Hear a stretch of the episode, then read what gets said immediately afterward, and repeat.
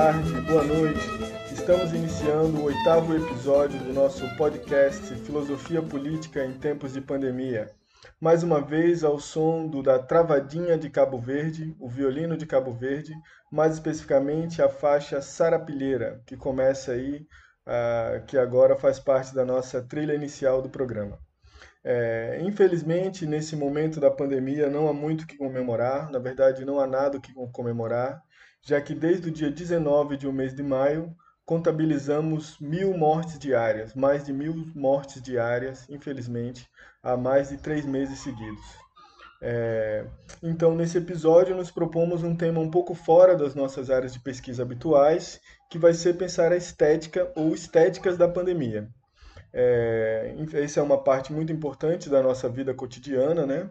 Como vamos ver, a estética ela vai muito além da questão da beleza ou simplesmente dos produtos artísticos, e é sobre esse tema então que iremos nos debruçar hoje. É, agradeço mais uma vez a todos que têm ouvido e divulgado o nosso podcast. Peço para os meus companheiros aqui se apresentarem e em seguida daremos início às primeiras falas desenvolvendo o tema. Bom dia, boa tarde, boa noite. É, mais uma vez aqui, uma felicidade estar com vocês. Sou Bárbara Canto e espero que hoje a estética que nos envolve, que a gente tanto admira e, e quer sempre pulsante, nos sirva de motor de resistência. Aliás, como ela sempre fez. Passa a palavra.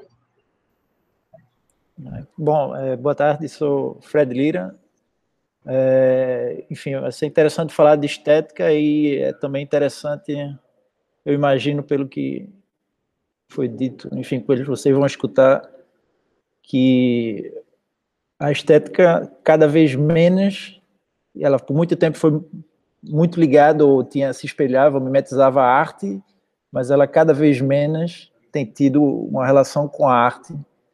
Então tem se invertido, acho que esse é um aspecto fundamental para se pensar a filosofia estética, ela cada vez mais ela está descolada do objeto artístico e acho que isso que a gente vai discutir hoje tem muito a ver, aponta nessa direção também.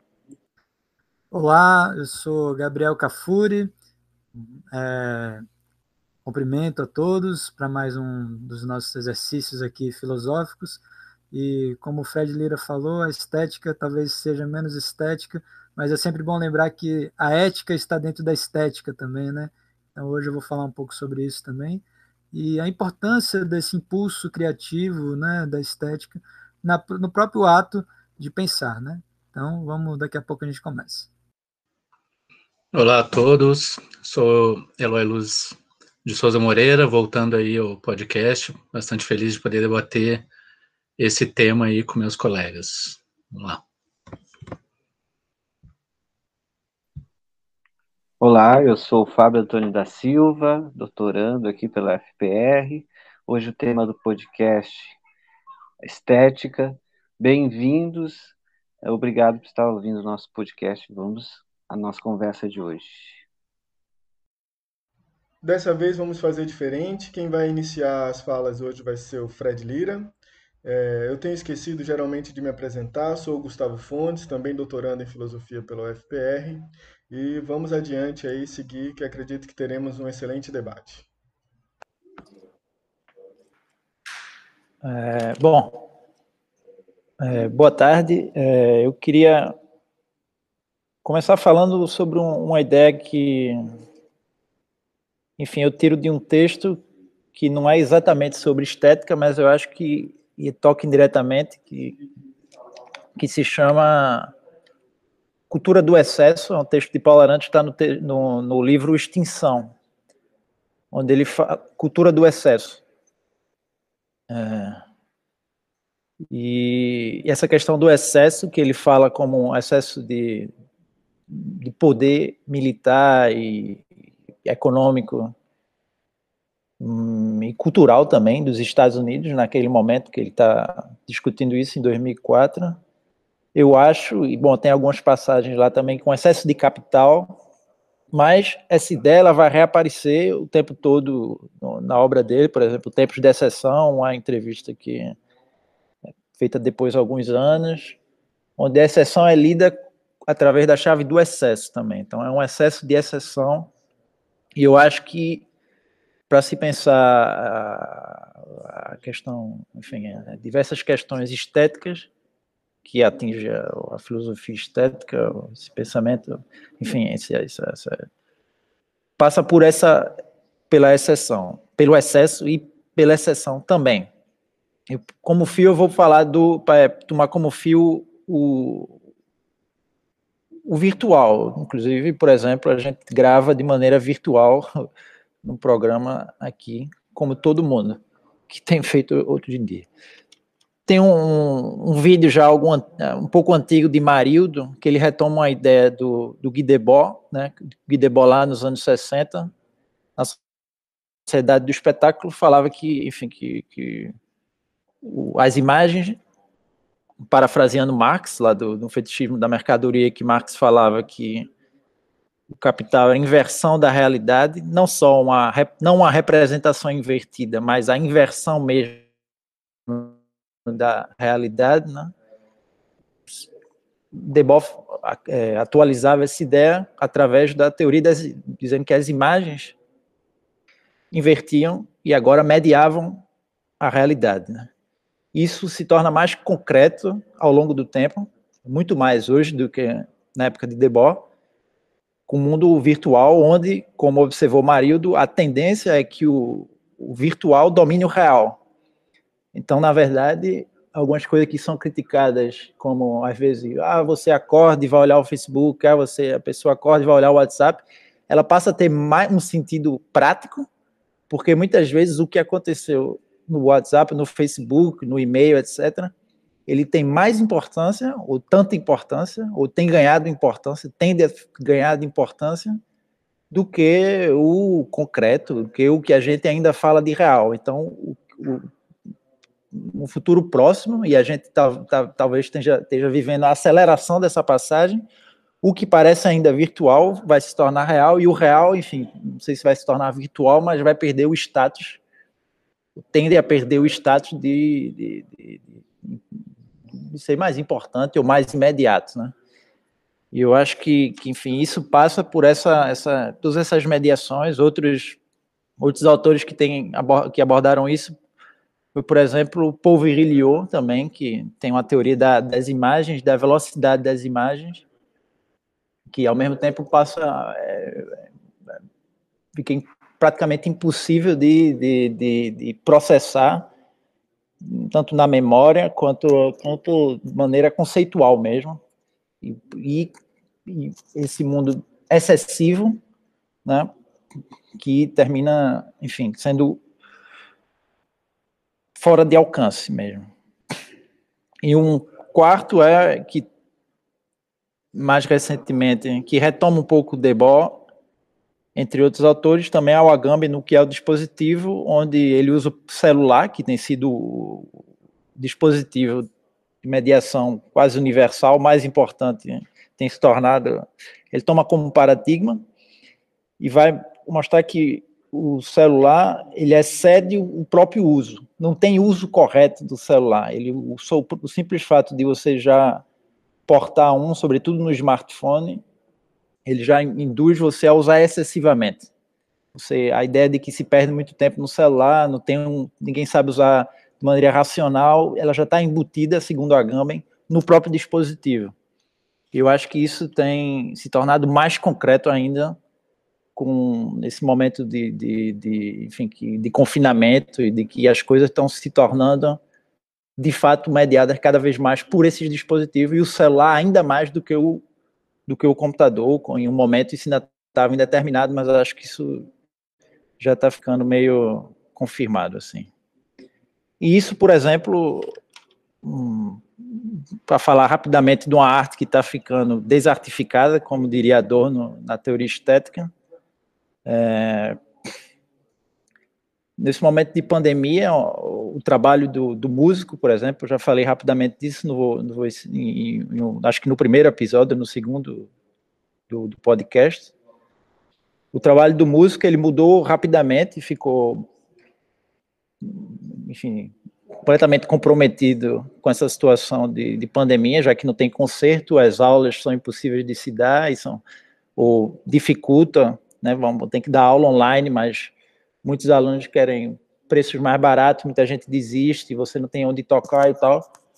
Então muita gente inventou ou tentando está tentando fazer para se manter em alta, se manter é, como é que se diz, é, que as pessoas lembrem dele como artista, como músico, tentam fazer as famosas lives que tomam uma dimensão excessiva, mais uma vez, sobretudo no Brasil, onde você vai ter todo tipo de músico, seja um instrumentista de música instrumental, é, um músico de jazz, ou músico clássico, ou os artistas mais pop, o que é impressionante, mesmo os artistas é, pop, que têm cachês gigantescos, têm que se submeter a essa nova maneira de, de mediar o trabalho, que são de remuneração é, incerta. Muitas vezes tem que fazer de graça, fazer uma, uma conversa com o público, um, um, mini show, alguma coisa, tendo que baixar dessa maneira o próprio valor, o próprio, enfim, é, então se precariza, mesmo os artistas grandes se precarizam de uma maneira é, acentuada e como não só como nas artes geralmente ela tanto pode simbolizar é, algumas coisas nas suas obras antecipar o que o que pode vir o porvir como também a situação do artista como de, no, no, desde o, desde o do princípio da, da, constituição da sociedade burguesa, o artista ele é um pouco fora ou nas margens, ele está tanto dentro quanto fora, a situação do artista ela também tende a, a mostrar uma situação futura dos outros trabalhadores.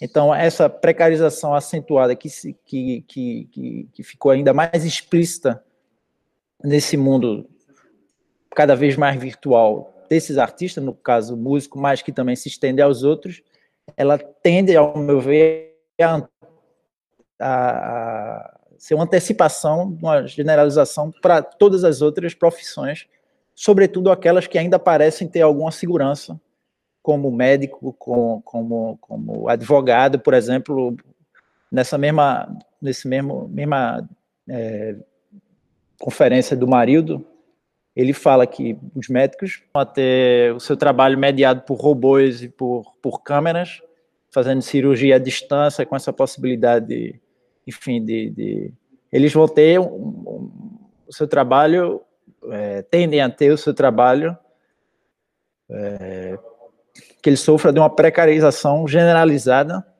por por essa interferência tecnológica e, e que se acentua e que vai se agravar e que a gente está vendo se acelerar, inclusive com consultas médicas, por exemplo, online, esse tipo de coisa. Isso impõe, por exemplo, que alguém no, no Paraná pode se consultar com um médico de São Paulo e por isso dispensar um médico local e por aí afora. Então, isso com outras profissões como músico também acontece, tem acontecido bastante. Então, essa, essa, enfim, esse é um ponto. O outro ponto eu acho que é político que, que passa. Você não sabe mais se, se uma velha ideia né, da estetização da política, uh, o lado uh, ganha uma, uma nova articulação, eu acho. Enfim, não é novo, já data de algum tempo, pelo menos do, do, do início da, da Primavera Árabe, mas eu acho que com os eventos novos no, no com os eventos novos que, que, que, que, que aconteceram recentemente, sobretudo nos Estados Unidos, ganhou uma nova dimensão. É, eu acho que o assassinato de George Floyd é um paradigma não só político, mas também dessa nova, desse novo momento relação política estética.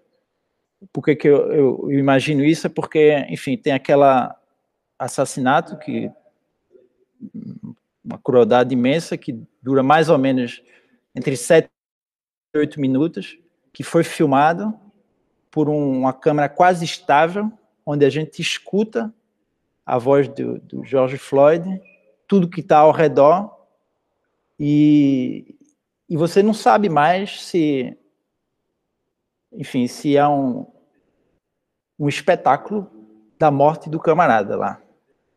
Ela, ela ultrapassa, porque podemos imaginar que se a gente tivesse ainda no mundo pré-espetáculo, onde não fosse mediado por imagens, fosse ainda um mundo, digamos assim, humanista, ou tivesse ainda uma, uma, uma ideia iluminista, o camarada que está filmando e todos os que estão ao redor, independentemente do, do. Enfim, eles tentariam salvar o George Floyd. É isso o ponto, eu acho. E não filmar, e não ficar passivamente filmando, por mais que o fato de ter filmado, feito aquele, é, aquele vídeo é, que expressa aquele momento de enfim, crueldade entrou na história automaticamente, marcou e, desencadeou talvez a maior rebelião de massa dos, da história dos Estados Unidos, que ainda está rolando e que está longe de acabar, por mais que, enfim, que pode desencadear, ser um processo gigantesco de desintegração do, dos Estados Unidos, pode ter dado um passo a mais, o que não seria uma coisa, por mais que isso tenha esteja, esteja acontecendo, é o preço de uma, de uma ação humana que não foi tomada porque o, aquele que estava filmando, por estar inclu, incluso numa sociedade do espetáculo, onde o mais importante é que seja filmado, onde a documentação é mais importante do que um ato de, de justiça ou de indignação, ele preferiu continuar filmando do que tentar salvar o, o George Floyd não uma acusação pessoal a essa pessoa, porque eu imagino, e teve também, por exemplo, um caso ano passado ou há dois anos, no Brasil, não lembro se foi no Rio de Janeiro, onde também, um, um não por, por acaso, também foi um negro no, que, no supermercado acusado de roubo, segurança matou ele de forma parecida, e, enfim, várias pessoas estavam ao redor, uma pessoa filmou, mas ninguém foi lá tentar tirar o segurança, enfim, brigar com segurança para salvar o outro cara. Ninguém tentou fazer isso, ficou gritando, aí para, ele tá morrendo, tá sufocado, etc. E o cara morreu sufocado, mas ninguém foi tentar, usando o próprio corpo, enfim, fazer uma, uma, uma legítima defesa para salvar o, o, camarada lá. E o mesmo aconteceu com o George Floyd. E eu acho que isso não é só uma, uma questão, não é uma questão pessoal mesmo, é porque realmente o lado estético da mediação do espetáculo pelas imagens, a necessidade de documentar aquilo em forma de imagem, ela tem se sobreposto ao próprio ato político de tentar salvar uma vida humana, de, do, do, da vida humana vir primeiro do que do que aquilo ser documentado, do que aquilo, enfim, passar para a posteridade, ainda a qualquer preço, eu acho.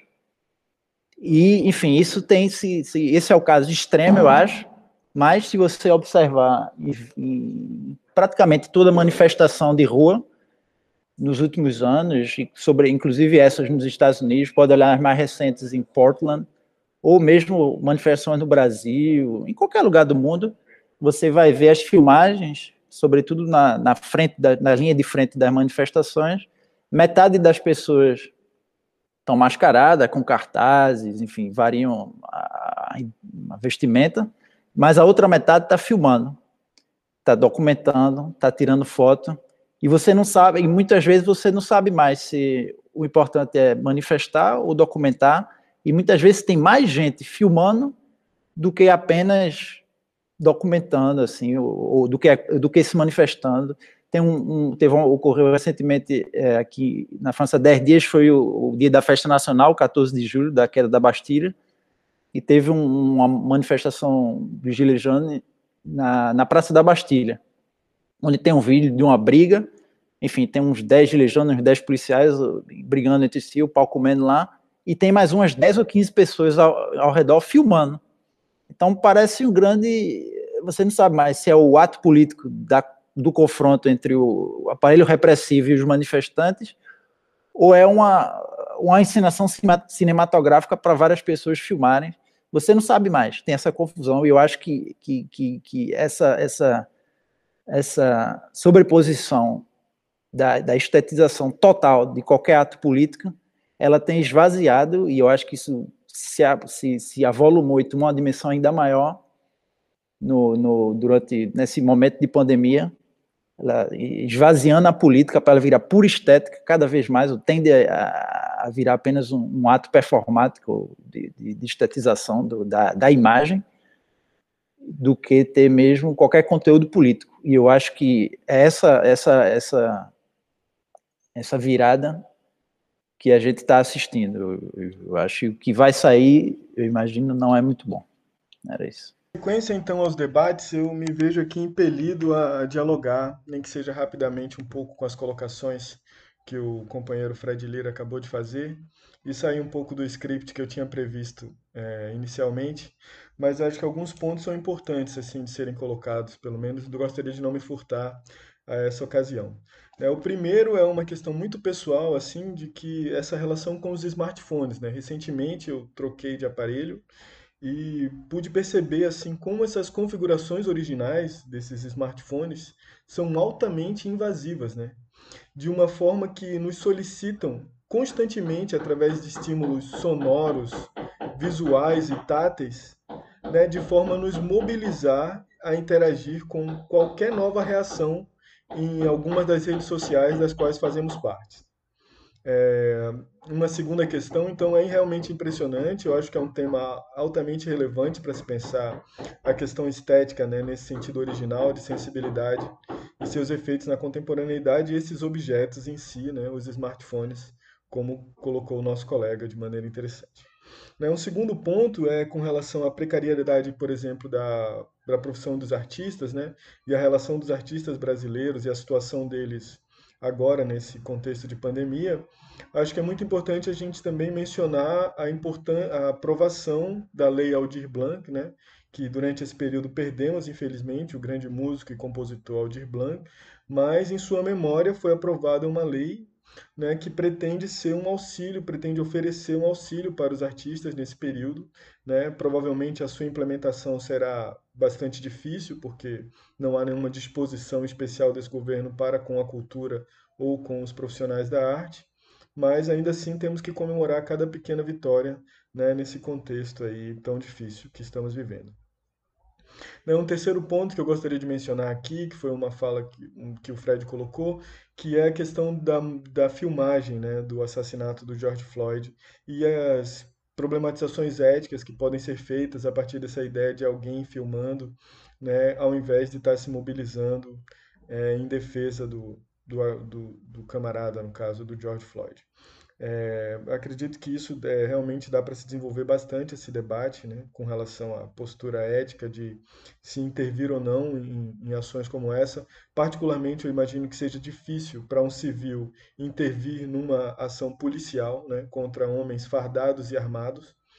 É, e comentar rapidamente que a menina, que foi uma moça, uma jovem de 17 anos, que fez essa filmagem, é, desenvolveu um trauma psicológico, né? E tem sido bastante acusada também de não ter intervido e por isso teve que se mudar. Então está sendo também um drama particular muito grande para ela, né? Mas acho que o debate segue, isso não encerra. É, mas agora eu vou voltar então um pouco ao que eu tinha previsto inicialmente, que é fazer um pouco esse cacuete de professor de filosofia, que está ligado à ideia de buscar a genealogia do conceito, né? perceber um pouco a história da, da palavra e do conceito que vem junto da estética. Então, vou fazer isso rapidamente aqui para poder, claro que vai ser uma genealogia parcial né, e bastante resumida, né, de um período histórico enorme, mas apenas para traçar uma linha que me vai ser, vai ser importante, que é a ideia da pedagogia estética. Né? Então, vou retomar aqui, é, pensar aqui que a estética vem dessa palavra grega estesis, cujo sentido original seria é, percepção, sensação, sensibilidade. E que teria na antiguidade grega né, uma carga simbolicamente muito relacionada à religiosidade grega. Então, a estética estaria relacionada a uma preparação para o aparecimento do divino. Então, é, esse aparecimento do divino em grego seria epiphanos, de onde vem a ideia de epifania. Então existiria uma pedagogia da epifania no sentido de a arte, a música, os rituais nos quais se davam eram como que preparatórios para esse evento, né? Esse evento religioso de harmonia com, os, com o cosmos, né? Que era dentro dessa cosmologia da totalidade que marca né, de maneira muito específica a antiguidade grega. E aí você vai ter, para seguir um pouco essa linha da pedagogia estética, vai ter um grande marco que vão ser as colocações de Platão, né? Platão vai tratar da estética em vários textos, né? No Ion, por exemplo, né? Que vai pensar a figura do artista. Mas eu gostaria aqui de me centrar nas colocações dele da República, né? Que são, digamos assim, as mais problemáticas, né? Presentes no livro 3 e livro 10 da República. E, a despeito de todas as críticas, que eu acredito muito bem fundamentadas à postura, digamos assim, de censura de Platão, né, a partir de um projeto e um plano de cidadania ali, digamos assim, bastante restritivo com relação à, arte, é, há também, e é isso que eu gostaria de fazer referência, um reconhecimento da parte do grande pensador Platão da potencialidade pedagógica da música. Então ele vai estabelecer uma relação direta numa passagem em que vai dizer que quando se alteram os modos, os, os modos da música, também se alteram as leis mais importantes da cidade. Então esse é o recorte que eu gostaria de fazer, que vai ser importante para essa linha que eu, que eu busco traçar agora, que é perceber essa que é uma dimensão talvez muito negligenciada do Ocidente em geral, mas sobretudo né, dos últimos séculos, que é a dimensão pedagógica da arte em si que já havia esse reconhecimento, né? tanto na antiguidade grega, onde a arte tinha uma função né, estrutural na formação da cidadania e, sobretudo, na preparação para essa relação com o divino, como já em Platão há um reconhecimento né, dessa dimensão, em que a música participa das leis da cidade. Né? Ela meio que participa dessa cadência da cidadania.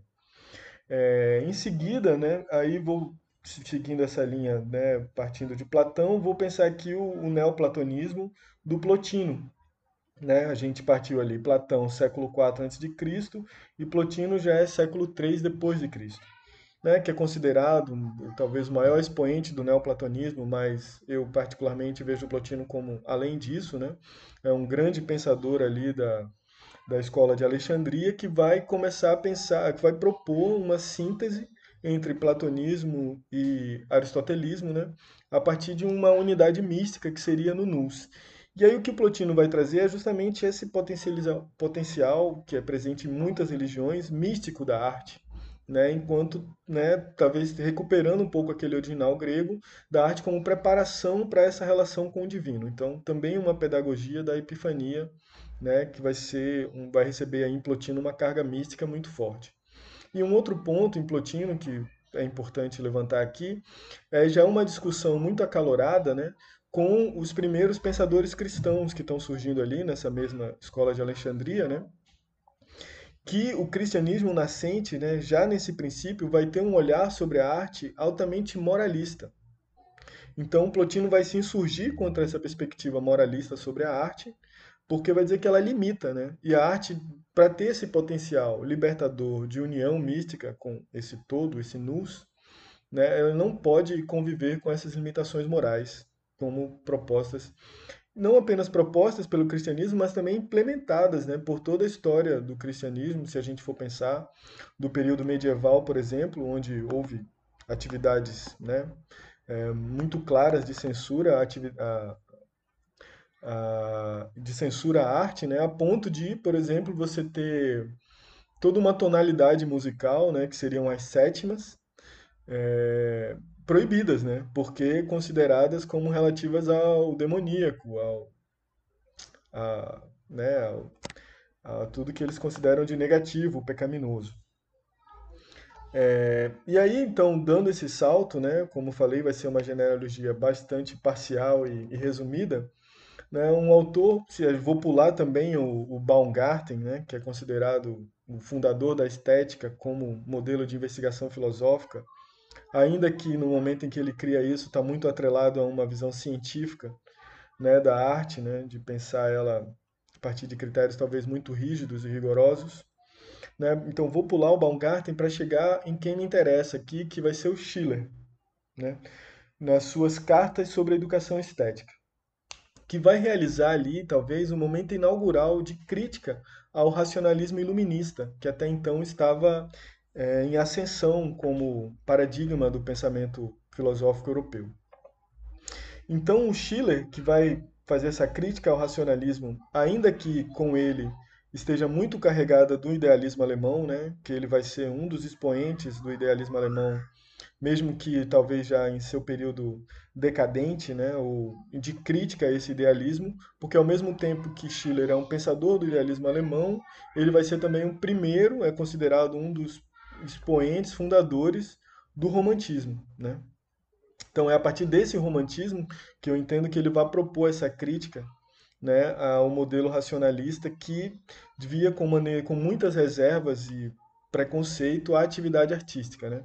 Claro que Schiller foi um leitor atento né, e, em grandes medidas, um seguidor de Kant, então vai passar ali por toda a teoria de Kant do juízo estético, mas vai talvez pensar a arte né, nesse seu potencial pedagógico, social, de uma maneira mais profunda e por isso realizar uma crítica radical a esse modelo de racionalidade iluminista, do qual Kant talvez seja a grande realização conceitual.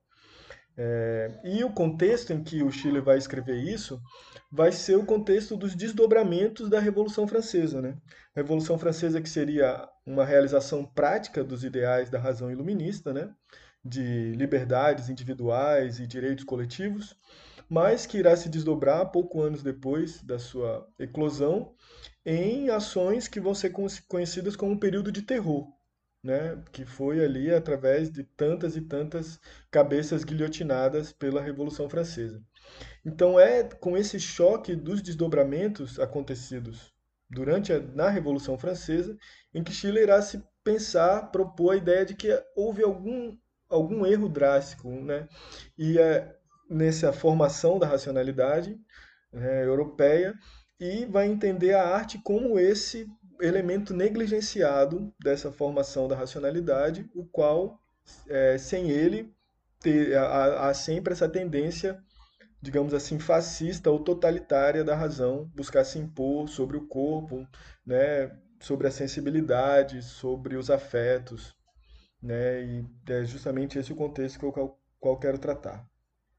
Então, basicamente é isso assim que eu quero que eu, que eu busquei trazer aqui nessa fala inicial, a ideia de que existe um elemento negligenciado, que era muito importante para a Grécia antiga, reconhecidamente, reconhecido por Platão como um elemento não apenas de entretenimento ou de fruição artística, mas cuja cuja participação na sociedade toca diretamente na estruturação das leis, né? E qualquer um que tenha lido Platão sabe a importância que Platão dá às leis.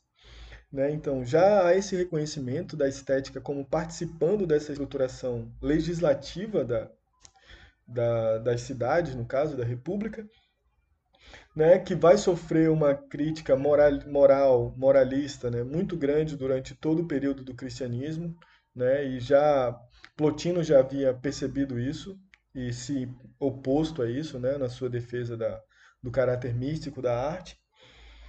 E depois tem Schiller como essa figura que vai buscar um reconhecimento mesmo né, da, dessa lacuna e buscar preencher essa lacuna a partir das suas proposições presentes nas cartas sobre a educação estética. Né? São tão importantes as colocações de Schiller que vão impactar é, praticamente boa parte dos pensadores depois deles. Né? Quase todos o, o cânone europeu pós-Schiller, pelo menos desse período aí, até o século XX vão de alguma maneira lidar com esse legado dele. Né? Então, se você for pensar, ele influenciou diretamente Hegel, né? Hegel chega a citá-lo em alguns momentos. Né? A própria teoria de Marx, não exatamente do materialismo histórico, mas de se pensar a formação humana de maneira completa como algo que vem sendo roubado a partir desse trabalho alienado, também teria inspiração em Schiller. Né? Acho que a relação com Nietzsche é por demais evidente. Né? Nietzsche é um pensador que vai se debruçar diretamente sobre a questão estética, né? e principalmente o primeiro Nietzsche ali, da origem da tragédia, deve ter uma herança schilleriana muito forte, muito clara. Né? Um grande sociólogo, né? um dos grandes sociólogos estudados e reconhecidos, que é o Max Weber, né? vai tirar o seu conceito de desencantamento do mundo de um verso do Schiller, né? Desencantamento do Mundo é um verso de um dos poemas que o Schiller, além de filósofo, era poeta e dramaturgo. Então, é daí que vai vir a ideia de desencantamento, que o Weber vai né, destrinchar. É, e o pensador contemporâneo que eu pretendo trazer na segunda, no meu segundo momento de fala, que é o Herbert Marcuse, né, também da Escola de Frankfurt, da teoria crítica, que talvez seja, né, na contemporaneidade do século XX, o herdeiro mais direto dessas proposições de Schiller, de pensar esse elemento, digamos assim, negligenciado, né, como eu venho tentando colocar, o qual faz muita falta na formação do social, né, plena, na formação plena do ser humano. A nossa capacidade, a nossa sensibilidade, nossa capacidade de sentir, né, de ser mobilizado por estímulos externos, ela condiciona a nossa apreensão do real e a nossa vivência do social. E aí, vou só aqui, é, para justificar um pouco essa genealogia, lançar os conceitos que eu quero tratar no segundo momento, que são as estéticas do patriarcado e do racismo. Mais especificamente do racismo, que é o que eu posso trazer, porque se a gente busca enfrentar esse grande sistema que nos oprime, né, para dizer o nome dele inteiro, com nome e sobrenome, é um capitalismo, com certeza, neoliberal, mas racista e patriarcal. Né? Então, esses elementos que são formadores da nossa estética, né, é, acredito que devem ser levados em conta. Então, passo a palavra aqui, seguimos o debate. Bom, bem interessante a fala genealógica que o Gustavo trouxe, né? Que justamente para mim me dá uma, é, vamos dizer assim, um pontapé para eu falar um pouco também que Schiller foi o filósofo que da minha monografia da graduação, né? E eu trabalhei a questão do jogo, do lúdico, né? Porque o Schiller tem uma frase famosa que diz assim: o homem só é homem enquanto joga, né? Então essa estética do jogo também, né? E essa estética do jogo não deixa de ser o jogo da estética, né? De jogar também com as ideias, as percepções, né? E é bem interessante também porque o aquele o Jung, né? O Carl Jung, ele tem um um texto que, bom, eu não abordei isso na minha monografia, mas eu posteriormente li esse texto que fala da teoria sobre os tipos, né? E aí ele coloca justamente que a, psican a sua psicanálise baseada no, no idealismo romano está baseada em dois tipos, né? O tipo ingênuo e o tipo sentimental. Se eu não me engano, o tipo ingênuo é o de Schiller e o tipo sentimental do Goethe, né? Então esses dois grandes poetas, né, que é, foram fundamentais no romantismo é, e no idealismo alemão, né, assim, para é, essas correntes filosóficas, né? Tanto que o Hegel, acho que a última frase da fenomenologia do espírito é uma citação do Schiller. Eu não me lembro qual é, né? Mas eu sei que é, tem essa importância, né? Que vai, como o, o Gustavo falou, até Nietzsche e além, baseado também no, no Kant, né? E uma coisa que eu acho interessante também entre esses românticos é um outro romântico chamado Schlegel, né? Friedrich Schlegel. Na verdade, são dois irmãos, mas um deles, que eu agora não lembro qual é, ele falava de um ponto importante também dessa estética, né? Que a gente já falou aí do jogo, da sentimentalidade, da e do da próprio dos próprios romances de formação, né? Do idealismo romântico, né? Que é a Bildung, né? Essa imagem, né? Formada pela literatura, é, o Sturm und Drang, né? Que é a tempestade e ímpeto, todas essas facetas da, da própria psique humana e do seu impulso criativo, né? E aí tem é, um terceiro aspecto que é a ironia, né? O Schlegel falava da ironia, ele isso foi um faz, faz parte assim um pouco do que eu estudei na minha dissertação, né? E que vai ser retomado por o filósofo é, dinamarquês Kierkegaard, né? E Kierkegaard ele se apropria dessa ideia da ironia, muito baseado principalmente no Sócrates, né? E depois falando sobre essa relação estética e ética da ironia, né, defendendo essa ironia socrática e atacando a, a ironia é, dos românticos, né? Ele faz esse ataque, né? A, a, estética, né? Na verdade, ele se apropria um pouco da estética, porque o que, que ele falava de três estádios, né? O estádio ético, ético, estético, ético e religioso. E nesses três estádios, né? Que, que são escolhas da vida que o ser humano faz, né? ele tenta, através da estética, através de pseudônimos, através de, ou semi-heterônimos, como se costuma dizer, ele tenta lançar o leitor para escolher a ética e a religião. Né? Então, como eu falei, é, me parece que a estética, me parece não, eu acredito que a ética também está dentro da estética, nesse sentido também, é, de, de, desses estádios, que estádio não é um estágio, né, é o que o, o Álvaro Valls, né, o filósofo também brasileiro, fala, que é percorrer esse, esses percursos, né, que seria algo que desde Roma já existia, né? Então, é, por que eu trago essa questão da ironia, né? Porque para mim, nessa estética da pandemia, existe uma grande ironia do destino, né? Onde a gente pode retomar também toda essa relação hedonista, né? Que o mundo capitalista nos traz do prazer, né?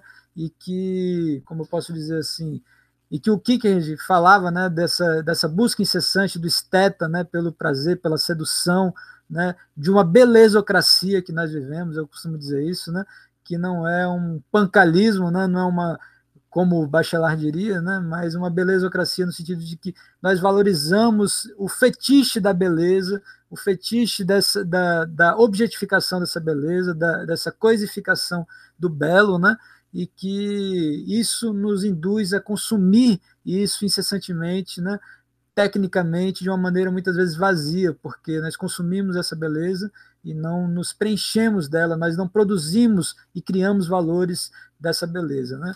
Então, é, me parece uma grande ironia do destino a gente chegar a essa, é, vamos dizer assim, esse momento estético é, que estamos passando, de um momento também, aí eu já trago um outro esteta que é o, se eu não me lembro, se chama Jaus, né? ele é um alemão, né? acho que é Christian Jaus, né? E aí ele fala assim uma estética da recepção, né? E ele divide essa estética em três aspectos, né? Um aspecto que ele fala que é a poiesis, para que para ele está ligado à apreensão do passado, aristotelicamente falando, né, de reescrever esse passado, né? as teses de pensar esse momento presente, de sentir, de perceber esse momento presente também, né? E aristotelicamente também falando de uma catarse, né? De uma catarse no sentido de uma projeção para o futuro, ainda que uma, seja uma projeção dramática, trágica, que me parece que é o que nós estamos vivendo, né? Essa catarse estética e sofrendo todas essas é, é, atribulações virológicas, pandêmicas e, e, e pensando o que, que a gente pode ressignificar esteticamente de toda essa situação. Né?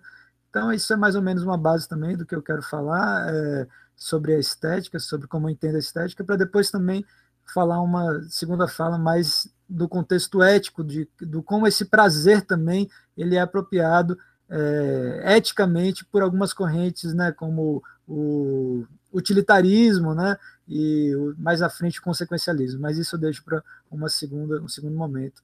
Então, passo a minha fala para o próximo colega.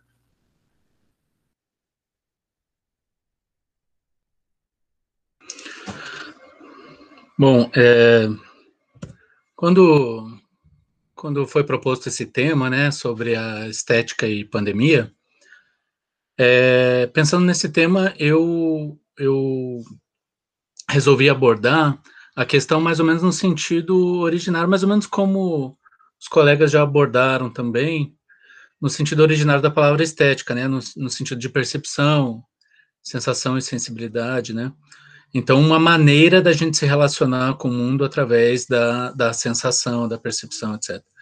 E, e essa, bom, em grande parte, então, já os meus colegas aí já tocaram em vários pontos que eu vou tentar abordar aqui também de outra forma, alguns mais, outros menos, mas é, de maneira geral essa ideia ela surgiu, né, de como tratar aqui a estética, ela surgiu de uma percepção pessoal também, né, um pouco como o Gustavo falou, inclusive é uma das minhas percepções pessoais, essa do Gustavo sobre o, o a tecnologia lá, o smartphone e tal, né, que é, enfim, mas são duas as as minhas percepções pessoais, né, é uma experiência de quarentena, assim. Os dois fatores. Um é um pouco mais receptivo, passivo, que foi que ficou bastante evidente, assim, que diante dessa situação, até uma coisa que o, que o próprio Fred falou também, é, de que todas as atividades elas foram concentradas em lives, podcasts, eventos online do, dos mais diversos tipos, né? Inclusive shows, teatros, assim, é, enfim, a gente acabou sendo assim bombardeado porque era o único meio disponível para, digamos, é, direcionar toda essa produção é, e de todo tipo de coisa, inclusive, né?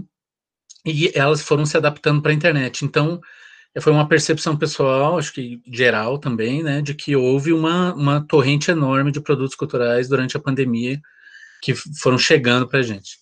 E o segundo fator, é, de aí não tão passivo, mas é esse do, do que disse o Gustavo, de uma, de uma espécie de sensação de, de aprisionamento, assim, de necessidade, né, de, de interagir, né, de estar tá ligado no que está acontecendo, que é, foi mais ou menos uma sensação também de, de disponibilidade obrigatória, pensando assim, né, e contínua. Então é uma percepção de que eu estava sempre conectado e pronto para receber informações, e inclusive do trabalho, assim, então pronto sempre para receber ordens do trabalho, e além das, das produções culturais, sempre ligado, é, querendo saber das notícias, e tudo isso meio que se misturando a partir de um único meio, que é lá, o celular, o computador, e como que se, se a diversão, o entretenimento, o trabalho, tudo isso é, já não tivesse mais muitas fronteiras definidas, sabe? É, parecia que enquanto eu estava tentando me entreter, eu estava trabalhando e vice-versa, e, e na, na, nenhuma das coisas tinha sua fronteira. Bom, então a partir dessas duas percepções eu vou tentar é, desenvolver algo, né? É, na minha, a minha questão aqui, então, é que diante da pandemia, algo da ordem estética é, se aprofundou. Então, é, na exposição do Fred, por exemplo, a gente percebeu que esse é um processo já de longa data, né? Mas é, durante a pandemia a gente viu um aprofundamento disso, né? Uma intensificação. E eu acredito que seja justamente é, é, essa maneira, essa percepção, a nossa relação com as coisas através da sensação, da sensibilidade, e o nosso modo, então, de, de receber, produzir informações, etc. Né? E até mesmo de nos ver, né? Isso que eu quero, até onde eu quero chegar. E eu acho que isso tem a ver também com o funcionamento da indústria cultural, que tudo bem, é um conceito é, bastante antigo já, ainda mais na velocidade da, da, do avanço tecnológico que a gente tem, ele precisa ser atualizado. Então, eu gostaria de tentar, a partir da, da indústria cultural, que foi cunhada lá, esse conceito, né, pelo Adorno e Horkheimer lá na, na primeira metade do século passado, é, eu gostaria de começar por, por um aspecto dele, né, que já o, esses dois filósofos, eles mostraram, dentre outras coisas, né, que existe uma relação, uma coincidência entre as produções culturais e a forma da propaganda, da publicidade. E isso tem algumas implicações, talvez, que reverberam para a gente até hoje, e especialmente nesse momento de pandemia. Bom, com relação a essa coincidência entre os bens culturais e a propaganda, vale ressaltar uma coisa antes, né, para a gente compreender o que, que eles querem dizer. É, a gente sabe que lá é, no, no Capital, o, o Marx, e isso acho que o Fred também já tocou, é, em algo assim, o, o Marx ele, ele mostra como que no capitalismo, né, no mercado, é, o mercado ele serve como um lugar que, mais do que uma troca de bens, ele promove uma espécie de uma relação é, de troca, aliás, uma relação social entre as mercadorias, né? Por meio justamente dessa relação de troca. Então, existe uma certa sociabilização das mercadorias que é, apaga, né, inverte a socialização que seria das pessoas, elas passam para as mercadorias, as pessoas se objetificam. Bom, então, de certa forma, no mercado, são as mercadorias que adquirem uma característica, as características humanas de sociabilização. É, são as mercadorias que se relacionam entre si, tá, independentemente das pessoas que as levam lá para serem comercializadas. Daí que o, o Marx falar em fetichização, né, um dos, um sentido forte dessa, desse uso dessa palavra de fetichização é justamente esse, essa sensação de uma espécie de feitiço que acontece, né, em que as mercadorias ganham vida ali, social, digamos assim. Bom, mas aí, para a gente entender um aspecto da indústria cultural, é importante a gente pensar o seguinte, mas se há uma forma de sociabilização das mercadorias, é, haveria também uma forma de comunicação, digamos assim, né, como é que elas é, qual, qual, é a linguagem delas, dessas mercadorias, né? Quais as, qual a forma de comunicação dessas formas de sociabilização? É, um dos aspectos da indústria cultural parece responder justamente a isso, quando o, os dois, o Adorno e o Horkheimer, falam o seguinte, né? Vou citar aqui um trecho curto. É, na medida em que a pressão do sistema obrigou todo produto a utilizar a técnica da publicidade, esta invadiu o idioma, o estilo da indústria cultural. Fim de citação. Bom, o que, que isso quer dizer, né? Que, a, em certo sentido, a publicidade é o resultado da concorrência entre as mercadorias, né? O, o Adorno e Horkheimer chegam a falar, a dizer que a propaganda ela passa a ser a própria finalidade dessas mercadorias, mais até do que a venda. E isso porque é, a empresa ou a mercadoria, sem a propaganda, ela simplesmente não existe. Então, sem a publicidade, ela não tem voz nessas relações sociais de mercado, digamos assim. Mas isso se refere né, de, a um capitalismo ainda lá dos anos 40, que o Adorno sempre foi repensando e atualizando o conceito de indústria cultural, mas ele manteve uma estrutura geral de crítica até os anos 60, quando ele morre. Então, a minha questão é um pouco assim, está aí agora, né? O que, que a gente poderia atualizar nesse, nessa questão, pelo menos? O meu ponto, então, é o seguinte, né? O que, que acontece quando a própria lógica de, de empresa, né, ela é internalizada como uma forma de existência das pessoas. Então, como é o caso da nossa época, né, ou seja, o que, que acontece quando nós somos atravessados pela lógica neoliberal, quando a gente se torna é, empresários de nós mesmos, né? O que, que acontece com essa lógica da propaganda como linguagem das mercadorias, quando a gente mesmo se vê como uma mercadoria que nós temos que promover, vender, e, é, e, claro, né, nós já éramos mercadoria no sentido de força de trabalho, já isso já é bastante explorado desde o Marx, mas é, existe um certo sentido de, de promover uma imagem no sentido já estético virtual, que também já foi abordado, em que a gente precisa aparecer, né, dentro dessa concorrência de mercado, etc. Bom, em certa medida, então, é, digamos, para responder isso, o que eu gostaria de, de me valer aqui é me apoiar num trabalho de um filósofo alemão que ainda está vivo, chamado Christoph Türk, mais precisamente num livro dele chamado Sociedade Excitada. É, nesse livro, que é de 2002, veja só, já faz algum tempo, né? A gente vai ver é, a gente poderia dizer que perto do, do desenvolvimento tecnológico que houve hoje, quando a gente lê esse livro, a gente percebe que, que ele conseguiu antecipar uma tendência, claro, né, que já era bem visível nessa época, mas que chega a ser, é, é digamos, hoje mais chocante ainda, né? Então, é isso que eu vou tentar falar. É, nesse livro que é de 2002, então, esse filósofo ele apresenta a tese de que nós vivemos sobre um, um paradigma da sensação de uma excitação constante da, sensação, da, da, nossa percepção, até o ponto de que a sensação, é, de que a percepção, perceber significa ter alguma sensação, tá? Fora isso, não tem percepção de nada, é, é a necessidade de que nós, é, a gente vive sobre uma constante excitação.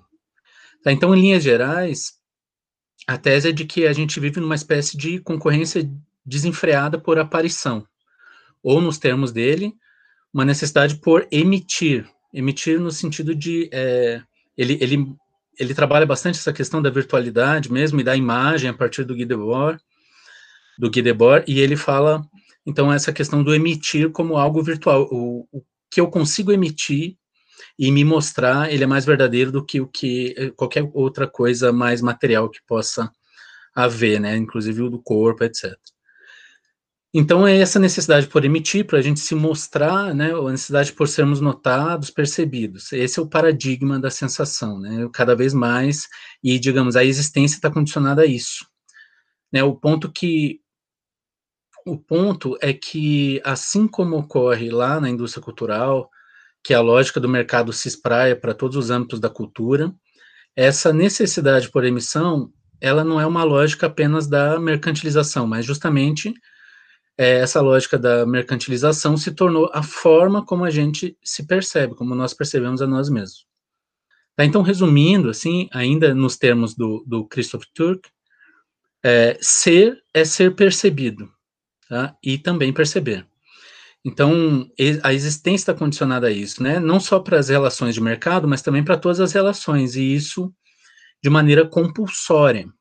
Tá? Então, daí um pouco aquela sensação que o Gustavo descreveu e que eu também, da minha, da minhas, é, do meu impulso a pensar sobre essa questão estética, de o, a necessidade, a compulsão a se atualizar, a ver o que está acontecendo, a consultar as redes sociais, etc. Então, é um nível existencial mesmo que ele está falando, né?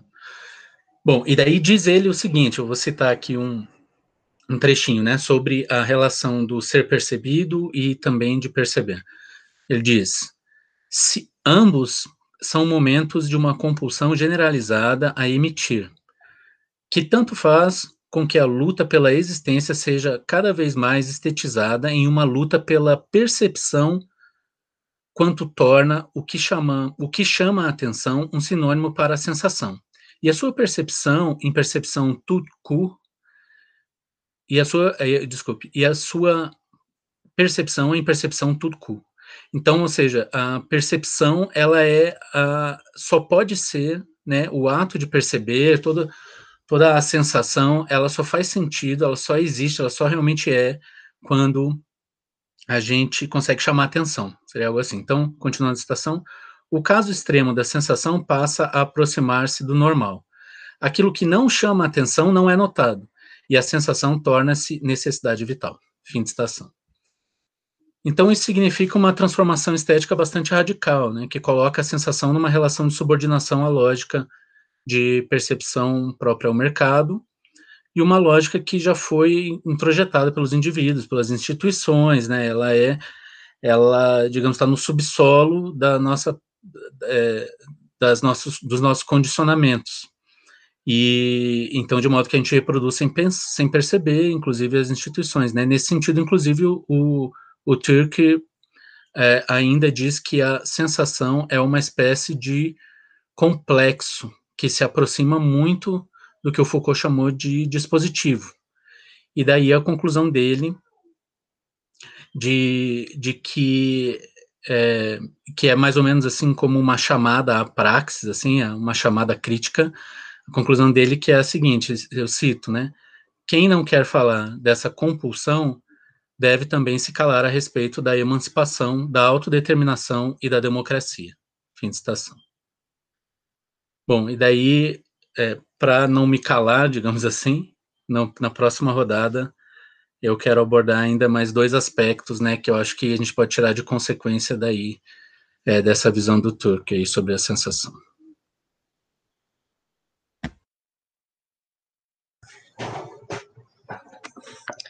Oi, gente. Puxa vida, eu queria comentar um pouquinho de cada um dos meus companheiros que me antecederam, mas não dá, né? Senão, assim, eu não consigo falar do que realmente eu me preparei para falar hoje. De qualquer forma, é, até agora foram contribuições muito, muito interessantes. É, uma coisa que o Eloy falou agora, né, sobre esse espaço publicizado e tal, me remeteu um pouco aos estudos lá da graduação, sobre a Hannah Arendt, em que ela vai falar da esfera pública, né? A esfera pública é esse lugar em que as coisas podem ser ditas e podem, os outros podem presenciar, né? Pode ser dito e ouvido. Tudo aquilo que não tiver essa relevância deve ser relegado ao lugar do, da, da esfera privada. Infelizmente, a gente meio que perdeu essa divisão, né? Ou então alargou-se demais aquilo que é considerado hoje como relevante para os outros cada vez mais a intimidade nossa é levada nas redes sociais e a gente meio que per, é, o que eu sinto é que a gente meio que perdeu essa essa cisão, esse lugar do que é público e do que é privado. Mas ainda cabe um pouco também para a gente refletir se isso é de fato uma coisa negativa ou não, né? É só uma reflexão rápida aqui sobre um tema que ela levantou. É, para falar um pouco de para falar sobre estética, né? Quando foi pensado a gente falar sobre estética da, da, desses momentos da pandemia, alguns assuntos, alguns conceitos vieram à minha cabeça e eu fiquei me debatendo sobre qual deles abordar. Eu imaginei a qual desses conceitos que me vieram à cabeça seria mais próximo do que eu sinto hoje quando eu penso na nossa conjuntura, na nossa situação, né? Enquanto nação ou pátria, não sei se a gente é nação, se a gente é pátria. E enquanto pessoas que vivem nesse espaço, né? Então, alguns temas me vieram à cabeça. É, eu, vi, eu imaginei no primeiro momento um, uma estética do mal. Achei que seria interessante tratar um, sobre isso. E aí me debrucei sobre, sobre alguns textos do Agostinho, do Santo Agostinho, né? Que lá com a herança dele maniqueísta, tem um estudo interessante sobre a questão do mal, né, muito envolvido sobre a própria situação dele enquanto ser carnal, passível de cometer vários pecados, e ao mesmo tempo esse padre, esse ser que carrega toda uma tradição é, religiosa nas costas, como conciliar essas duas características num homem só, né? E todas as, as atribulações que ele sofreu enquanto um filho que possuía, uma ex-esposa, enfim, todo o drama lá vivido pelo Agostinho. É, embarcar nessa literatura do mal teria sido interessante, né? Mas talvez, mas eu pensei que talvez ainda não fosse esse o assunto mesmo que eu gostaria de tratar. Então, me debrucei, então fui pesquisando um pouco mais, um pouco mais, e acabei pensando na estética da mediocridade, que de fato é um da, da, do que a gente pode ver no nosso cotidiano. E aí eu pensei que, poxa, esse poderia ser um assunto bacana também. A gente tem é, se debruçado com tanta coisa que se pretende passar por arte, mas que, na verdade, não consegue captar, e aqui, pelo amor de qualquer ser, qualquer ente religioso, não quero dizer o que significa arte, não cabe a mim definir o que é arte mas acho que alguns preceitos a gente pode identificar como sendo artístico ou não, né? E hoje em dia qualquer coisa que você faz pretende se passar por arte e é complicado. Então o que a gente vê muito é essa essa mediocridade, esse esse caldo cultural que a gente possui que é riquíssimo, sendo vilipendiado, sendo colocado em, em segundo plano, sendo somente utilizado para fomentar algum tipo de plataforma ideológica que se não tiver essas coisas por base, acaba não convencendo ninguém, né? Mas eu também pensei que falar de estética da mediocridade seria complicado. A gente nem tem uma grande literatura sobre isso e eu não pretendo agora formar uma, né? E então imaginei que estética do horror seria um tema interessante. E aqui a gente tem bastante caldo, tem uma literatura muito bem consagrada, já sedimentada, temos uma literatura riquíssima, temos o espaço cinematográfico também, que atribui-se muito da literatura também já produzida, e eu acho que estética do horror pode ser traduzido, se a gente juntar com todos esses elementos que falei antes, e com essa estética do horror, a gente consegue ter uma dimensão um pouco do que a gente tem vivido atualmente, né? E aí, porque outro dia, em uma conversa, a gente falando sobre, e agora falando mais sobre a parte mais cinematográfica, né, da, dessa parte da estética do horror. Parece que a gente está meio que preso num, num, roteiro mal escrito e, e diabólico e, e, sádico, do qual a gente não consegue sair, né? A cada reviravolta que a gente pensa que está dando, a gente se vê caindo no mesmo lugar, a gente vê coisas acontecendo que antes eram inimagináveis, discursos voltando de forma cada vez mais fortes, que só reverberam uma violência que a gente, que a gente julgava que não possuía mais, ou que estava muito bem trabalhada, mas que na verdade não estava. E a gente não sai desse horror, desse, desse, desse lugar aprisionado, desse lugar que, que não nos leva a um desfecho, é um repetir-se, é um voltar-se sempre a essa situação que a gente da qual não consegue fugir. Sabe uma coisa que eu imaginei? Sabe aqueles filmes bem ruinzinhos, né? Ai, meu Deus, ruinzinhos não, né? Sabe, desse, da, da, da, cinematografia clássica, eu me imaginei um desses é, dentro de um filme do Sexta-feira 13. Sabe, os protagonistas estão lá correndo, desesperados, achando que estão conseguindo fugir e tá lá o monstro caminhando devagar, pausadamente, com tempo até para fumar um cigarro, se for, enfim. E quando os protagonistas, né, pensam que conseguiram se se livrar, se safar daquela situação, bate de frente com o monstro e é todo mundo morto e é sangue para todo lado. E, e é meio isso que a gente está vivendo, né? A gente, a cada dia, é solapado por alguma notícia pior do que a outra. E, e é um roteiro do qual a gente não consegue sair. Mas quem dera ao menos fosse uma literatura do tipo de Allan Poe, né? Alguma coisa mais sofisticada, com mais nuances e complexos, mas não, a gente está meio que preso num filme de, de horror como esse, trash. É, o Eloy acabou de dar uma dica dizendo que é por isso que eles são bons, porque são ruins, e é por isso que a gente se prende a eles, mas quando a gente se vê nessa situação, parece que não é tão bom, não. E aí tem várias situações que a gente diz, ah, mas por que você correu para esse lugar? Tá vendo que o monstro tá ali? Por que, que você foi para abrir essa porta? E, e às vezes parece que a gente está nesse lugar também, né? A gente podia estar numa situação melhor, a gente podia ter escolhido uma coisa completamente diferente do que a gente do que foi escolhida, né? A gente, na verdade, não fomos nós que escolhemos, né? Pelo menos nós que estamos aqui não a grande parte da população brasileira não escolheu isso, mas foi isso que ganhou. E é isso que está trazendo toda essa esse, essa mistura de trash e, e horror para cá.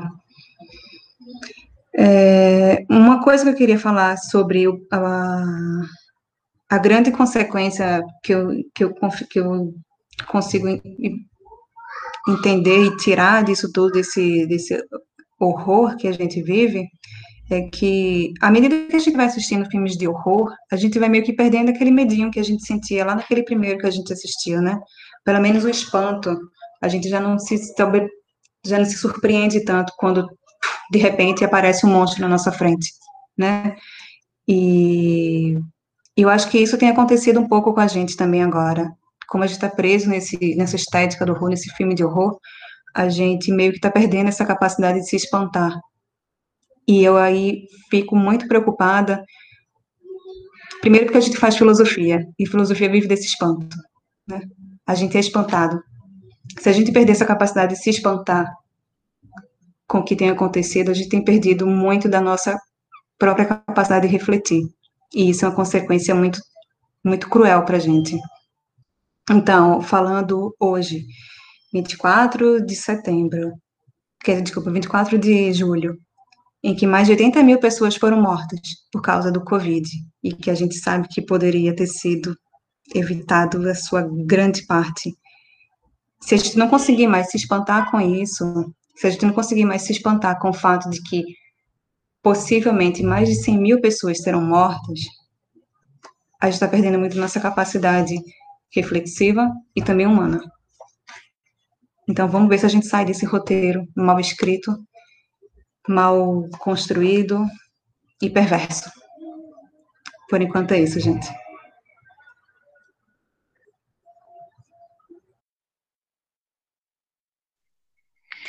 Bom, eu pensei em falar, preparei hoje é, algo é, sobre a estética, a relação entre estética e política, e vou me basear na obra do, do Rancière, que usa a ideia de partilha do sensível, né? O, o Gustavo já tinha lembrado que sensível, então, que se relaciona com essa estética.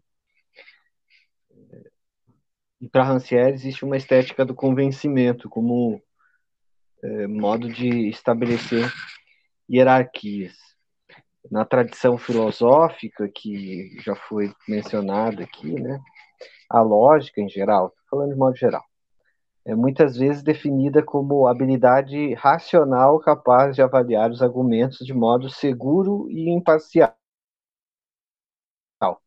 De modo, nossos ideais estéticos e éticos, ou seja, de beleza e de justiça, como efeito dessa nossa produção racional, deveriam ser o resultado de uma avaliação lógica dos argumentos, ou seja, da verdade desses argumentos presentes em cada um dos discursos que nos, nos são apresentados. Né? Então, a partir do, do Rancière, a gente pode pensar que há uma interação com o âmbito estético, na medida em que isso que ele chama de partilha do sensível precede o discurso. Então, acaba determinando, pela essa distribuição dos corpos, nessa partilha do, sensível que constitui o cenário, onde se expressa o que o Rancière chama de loucura essa distribuição dos corpos acaba também definindo uma certa hierarquia dos discursos. Né? Uh, então, o motivo do que a gente, em determinados momentos da vida, tem que optar por uma teoria ou por determinado discurso, seja um discurso religioso, um discurso político, científico, etc., parece sempre contar com um grau de, de subjetividade, né? mas ao mesmo tempo, essa nossa tradição racionalista, digamos assim, sempre espera que tenha certo grau de objetividade também, de lógica nessa, nesses argumentos dessas tais teorias e a partir disso que a gente avalia e toma partido delas ou desenvolve isso que eu chamei de ideais estéticos éticos, né? Isso ou ideais lógicos de verdade.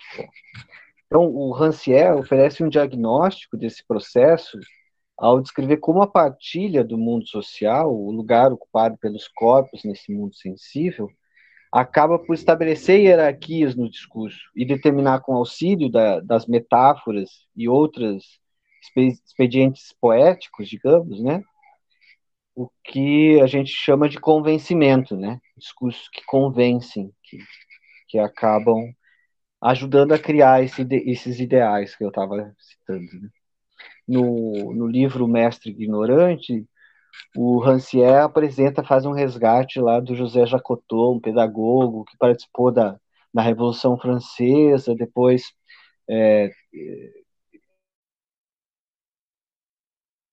quando o governo napoleônico e depois foi acabou é, com a queda do, do, do, do governo napoleônico foi foi para a Bélgica e tal, mas o livro é, do, do Rancière, O Mestre Ignorante, tenta é, resgatar essa história do, do Jacotot e a teoria dele, que é chamada de ensino universal, ou a, a, a tese do mestre emancipador.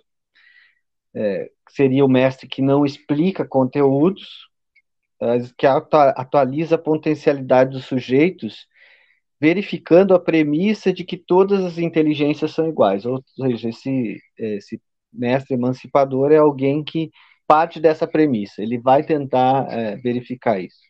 Então, esse movimento teórico acaba por colocar em xeque toda uma hierarquia do saber que organiza a nossa vida social e intelectual entre os que sabem e os que não sabem, entre os que mandam entre os que obedecem, os que têm a voz ouvida e os que se calam. Para pensar essa relação entre o ensino universal que emancipa o indivíduo, tornando um poeta de si mesmo e das coisas, era essa a proposta do Jacotot, e o processo de argumentação e convencimento que se estabelece nos embates políticos, vamos pensar numa alusão que o Rancière faz nesse Mestre Ignorante, a um, um livro que é originalmente do Jeremy Bentham, aquele inglês, né? E que foi traduzido para o francês por um genebrino chamado Etienne Dumont, já em 1816. Foi traduzido como Tratado e no prefácio dessa obra, escrita pelo tradutor, que é Táticas das Assembleias Parlamentares, o tradutor, esse Dumont, é, se pergunta, né? Não haveria em moral, como em física, erros que a filosofia fez desaparecer? Daí, mais, mais adiante, ele mesmo responde, né? o próprio Dumont, aí nesse, nessa introdução que ele escreve no começo do século XIX, é possível atacar os falsos argumentos, diz ele, até o ponto em que eles não mais ousem se mostrar. Não tomo como prova mais que a doutrina tanto tempo famosa, mesmo na Inglaterra, sobre o direito divino dos reis, sobre a obediência passiva dos povos. Ou seja, um exemplo do Drummond para isso, para essa superação pela, da racionalidade, para faria com que a gente percebesse as falácias como a da, da, do direito divino, que o filme teria sido é, bom, tratado lá do Locke seria a pá de cal em cima do, da teoria, né, da teoria do direito divino.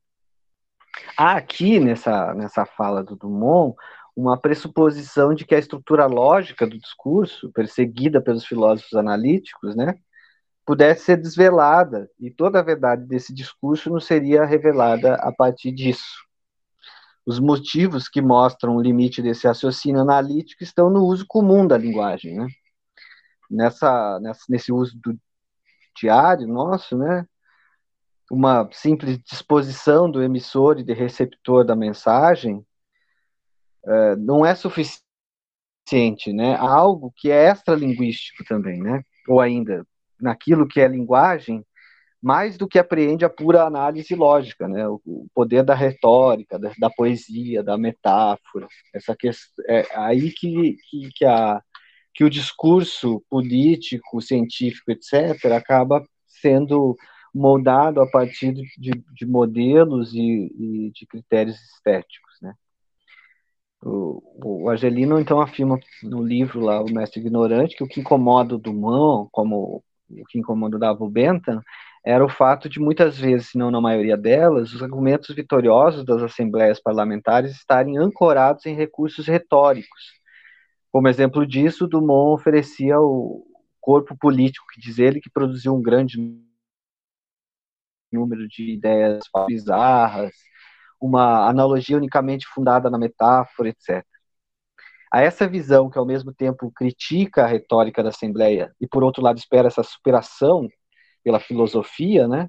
superação dessa retórica falsa, aí, é, Rancière apresenta a perspectiva do Jacotô que diz o seguinte: não há, vou citar aqui, tá? O Jacotô, em um trecho de um dos jornais dele lá sobre o ensino universal, diz o seguinte: não há linguagem da razão, há somente um controle da, da razão sobre a intenção de falar. A linguagem poética, que se reconhece como tal, não contradiz a razão. Ao contrário, ele recomenda a cada sujeito falante, o Jacotô, não tomar o relato de suas aventuras pela voz da verdade. Cada falante é um poeta de si mesmo e das coisas, a partir dessa visão do pedagogo francês.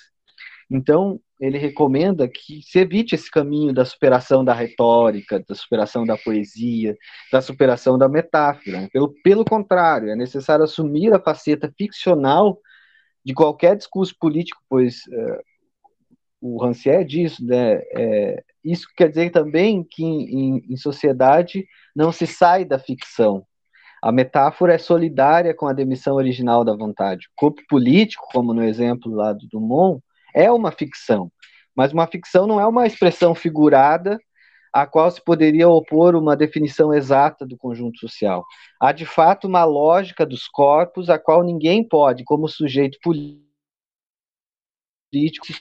lógica que pode ser chamada de lógica do corpo político. Né? Não é porque é uma ficção de que ela não representa, de fato, a realidade.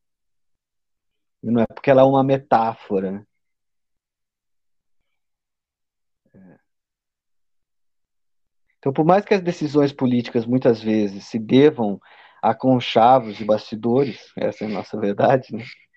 A política oficial, pelo menos, procura desenvolver um discurso por meio de declarações públicas ou campanhas publicitárias, como estava falando antes, que se valem desses mesmos recursos retóricos, metafóricos, para que ocorra o convencimento da opinião pública sobre as decisões tomadas. Então, o Rancière nos mostra que esse recurso linguístico, ele é, é para além de que é período histórico, né? O Rancière, nesse livro que eu citei, tem um apego ao exemplo da, de uma revolta romana em que os, os plebeus, que não tinham representação no Senado, se negam a pegar em armas. E eram eles que compunham a maior parte do exército. Assim forma, possa os, os patrícios, né, os senadores romanos, a negociar com eles. E com isso é, mostra que é, é, é essa hierarquia que existia antes de não ser representados os plebeus e só os patrícios estarem representados no Senado, através desse conflito, a partir do momento que um patrício teve que falar com os plebeus e tratar eles como iguais, negociar, usar a palavra da mesma forma como era usado entre os senadores, isso quebra uh, ou coloca em xeque a hierarquia estabelecida anteriormente, né?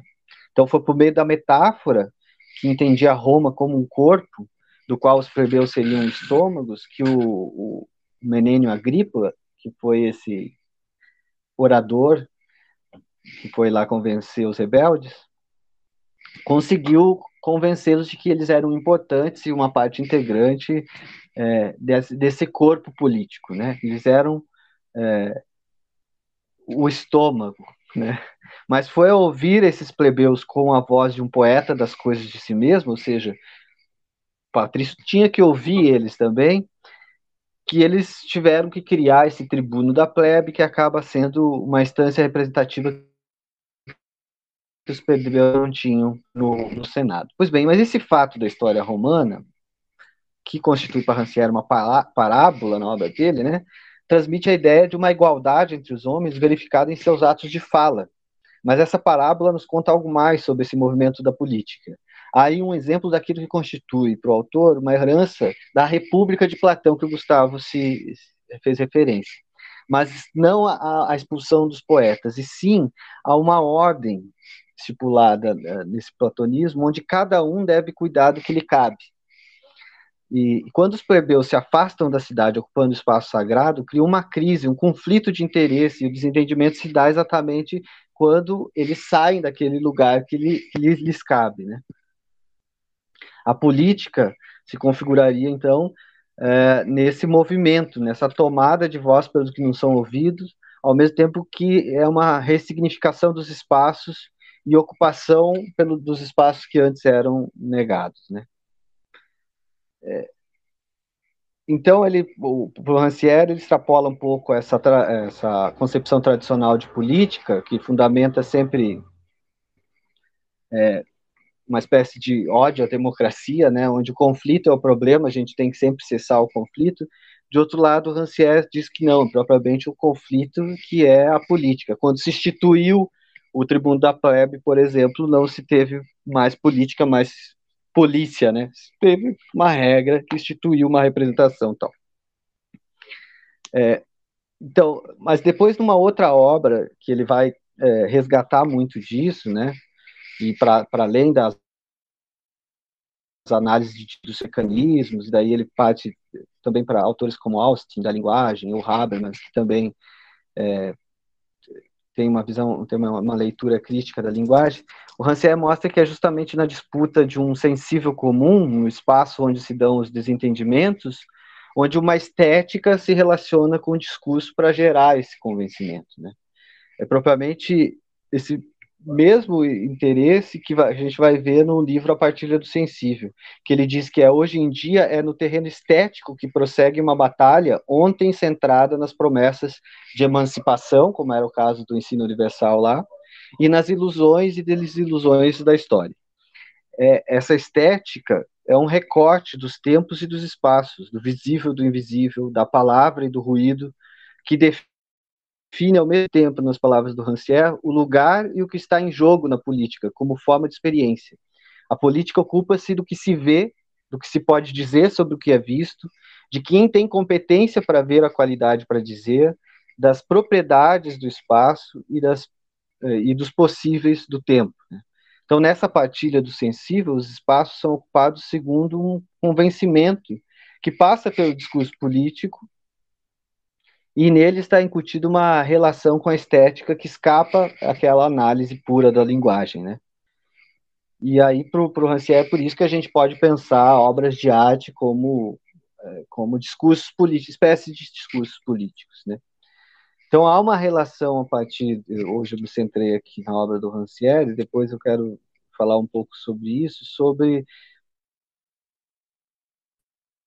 que a gente implementando aqui no guia, é essa legitimação de discursos, deslegitimação de outros, é, uma deslegitimação do discurso da ciência, por exemplo, né, que a gente vê muito, como essa disputa também é uma disputa estética a partir disso que eu apresentei aqui, né? Esses discursos passam por essa disputa, é, é, disputa estética e se, a, se eu fosse além do Rancière, eu ia até para uma, uma questão mais da semiótica mesmo, do Peirce, né, e que o Eloy lembrou aqui das propagandas e tal, de como essa, essas, essas, é, é, essa estética da propaganda acaba funcionando de uma forma extralinguística que muitas vezes nosso debate sobre os discursos políticos propriamente ditos, sobre só o discurso, o, a, o discurso falado, lido, escrito, etc., não dá conta, por isso, talvez, da gente conseguir entender todo o fenômeno político nessa medida que eu acho que a estética tem todo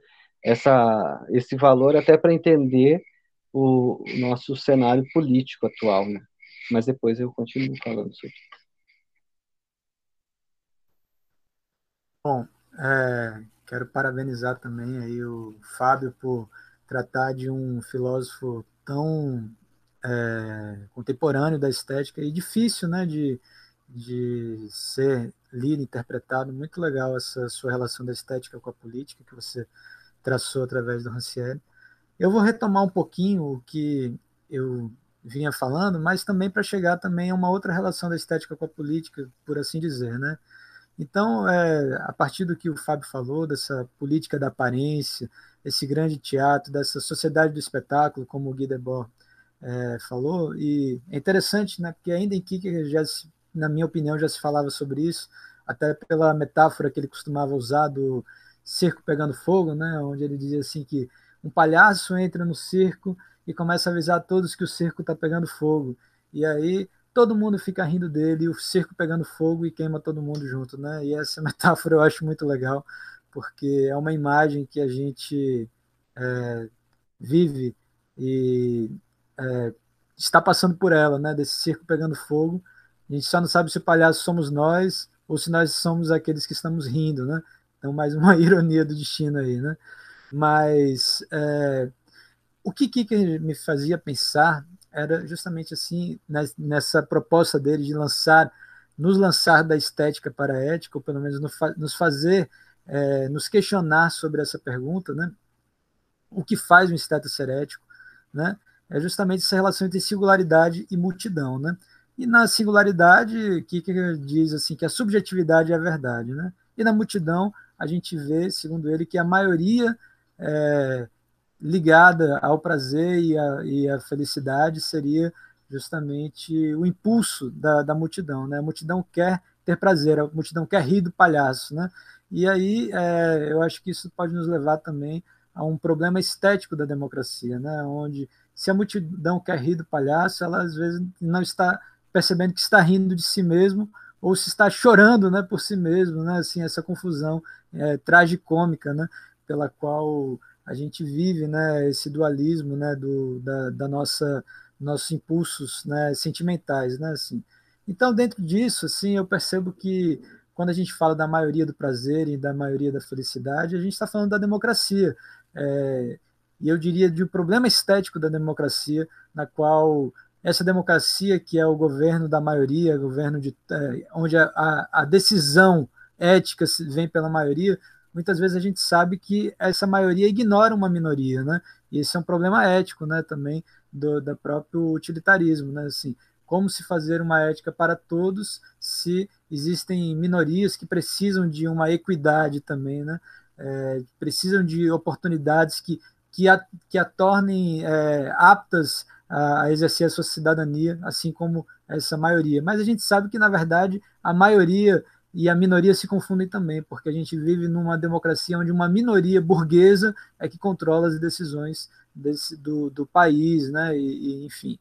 Mas, é, bom, isso me leva a um exemplo, né? E aí a gente entra na relação entre a estética do falatório e, e a estética da, do, da filosófica, da, das novidades filosóficas, né? Eu tenho um amigo, eu já, já até citei ele aqui, ele é maranhense, o professor Capovilla, que fez mestrado até comigo, né?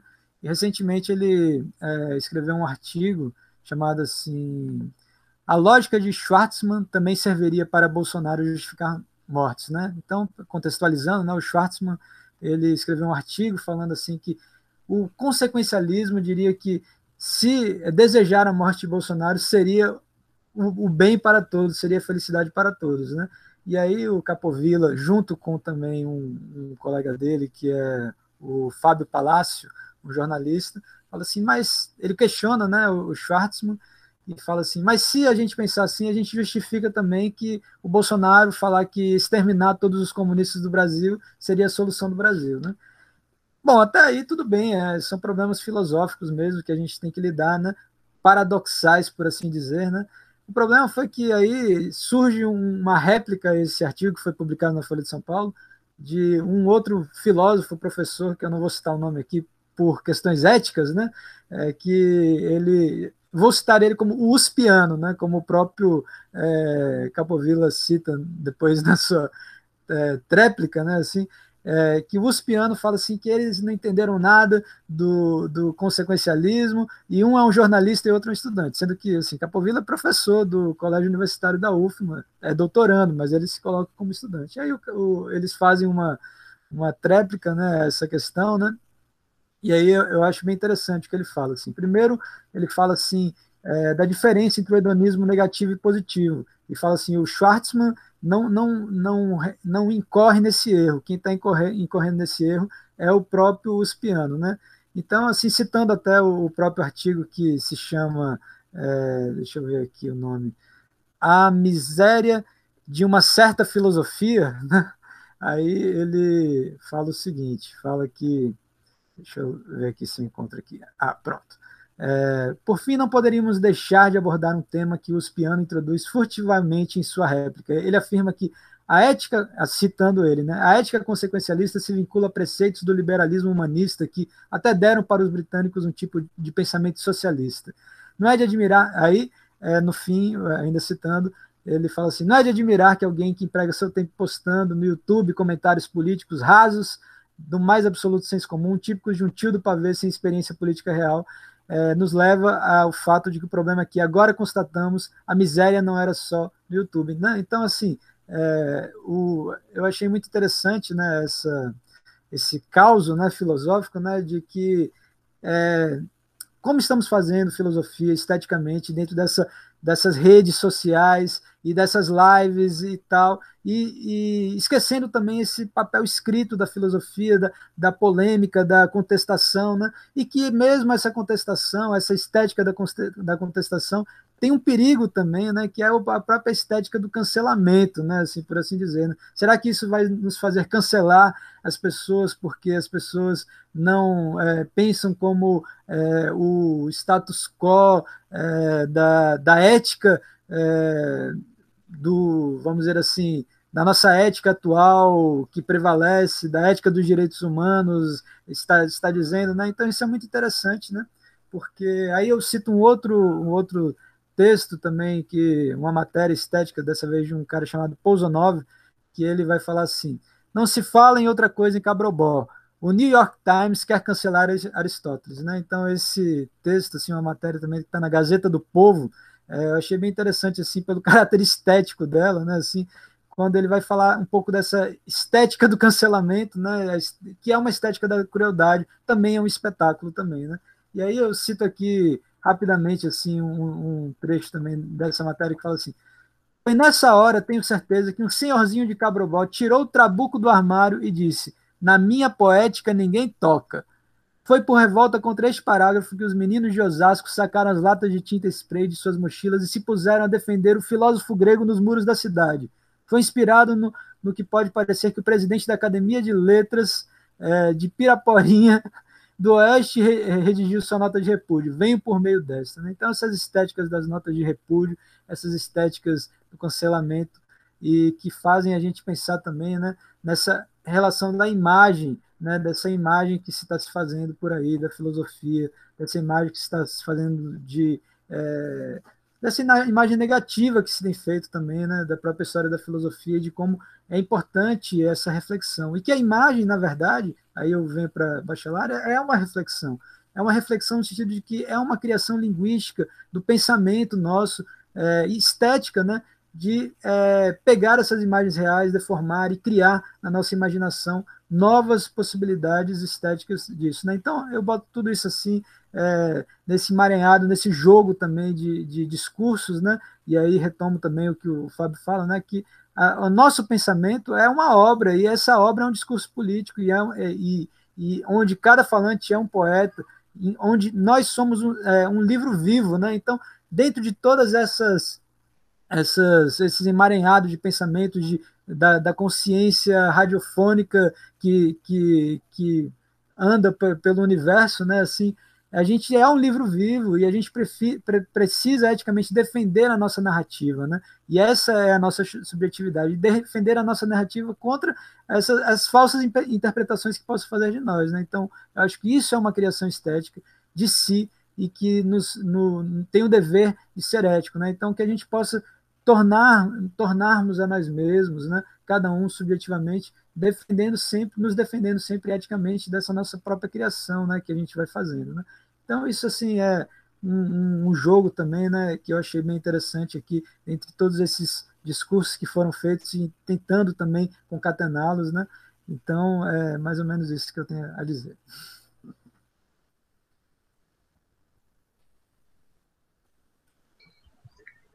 Muito boas, muito boas as falas aí, meus camaradas. Sempre instigante ouvi-los.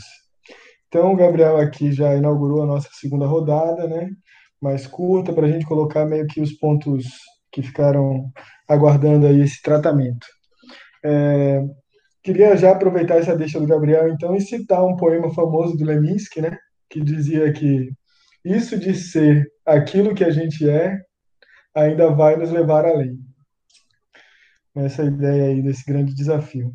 Então, nesse segundo momento, eu pensei, é, pensei, eu pensei em propor esse tema da estética a partir da leitura que o Marcuse vai fazer lá no Eros e a Civilização, né, o Marcuse, Herbert Marcuse, esse filósofo da teoria crítica, que vai pensar é, essa questão, ele vai, nesse livro, né, vai fazer uma releitura crítica do Freud, né, dos princípios lá do id, ego e superego do Freud, e vai trabalhar com o binômio de princípio de prazer e princípio de realidade.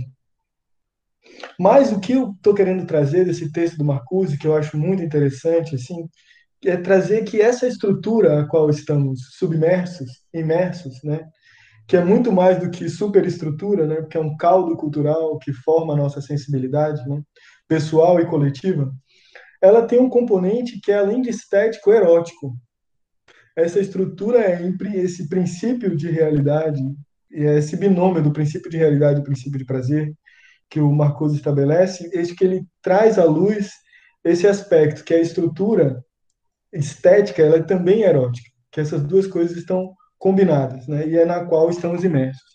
E aí dois pontos, por exemplo, que eu queria trazer, né, nesse segundo momento, é, por exemplo, é, um vídeo que passou na internet, fez algum sucesso, de quando do lançamento do filme Pantera Negra.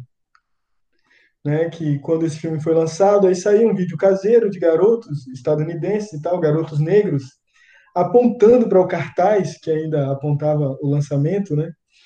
O cartaz que indicava o lançamento do filme e, e assim delirando com poderem, com o fato de poderem ver atores negros no cartaz de uma grande produção cinematográfica, né?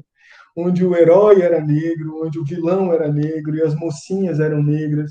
Então, esse é um elemento desse caldo estético, erótico que estamos imersos, que a gente vê se é tão exceção assim o fato de agora ter uma produção dessa, né, que possa causar esse impacto em jovens negros, a gente pensar que é, o elemento estético erótico é mais um elemento desse racismo estrutural a qual estamos lançados, né? E aí todo esse condicionamento que somos levados a pensar, o belo relacionado ao branco e tal, esses modelos de beleza europeus que, né, que nos condicionam de fato. Então vai ser muito breve essa minha segunda passagem e seria mais ou menos para indicar mais o que eu já coloquei, que essa estrutura estético-erótica, que a gente tem que estar sempre ligado a ela, que em um momento foi chamada de superestrutura, em outro de indústria cultural, né? porque ela condiciona a nossa sensibilidade, ela forma as nossas relações com o prazer e com a tristeza, né? físicas e hoje em dia cada vez mais virtuais. É... eu queria, então, para encerrar esse segundo momento, né, falar que é um elemento racista e patriarcal nessa estrutura estético-erótica. Talvez a minha companheira aqui, Bárbara Canto, possa falar melhor desse elemento patriarcal. Né? Mas o que eu vou apontar, e que aí traz uma grande dimensão dele, é que tudo isso está intrinsecamente ligado, integralmente comprometido com as lógicas da propriedade privada e do consumo. Então, essas estruturas, por exemplo, no patriarcado, de pensar a mulher como coisa do seu companheiro, né, que durou, em termos legais, até o século XX, né, a mulher não podia ter bens, a mulher não podia herdar os bens, né, a mulher não podia votar no começo do século, está sob a lógica da propriedade privada. Né? E é isso que o, o, Freud vai apontar e o que o Marcuse vai propor uma releitura dessas relações, né, a partir desse binômio aí de princípio de prazer e princípio de realidade. Então, o que eu gostaria mesmo aqui, acho que muita coisa interessante já foi colocado, é pensar, é, é pensar essa dimensão artística, estética, na verdade estética, né, como uma estrutura estético-erótica altamente comprometida com essas lógicas da propriedade privada, de ser coisa, e aí estaria, por exemplo, um grande drama né, da moralidade cristã na sua sociabilidade, que é a monogamia, por exemplo, e né, a, a, questão restritiva dos afetos, né? não digo nem a questão da monogamia sexual, mas a questão é de todo um afetos, que é uma estrutura de afetos que fica altamente restringida né, a, essa, a essas relações como estão impostas. E outro, um outro lado, por exemplo, aos que não têm uma coisa, uma pessoa para chamar de coisa, que estão solteiros, né? Estamos imersos numa dinâmica do consumo, né? Fortemente.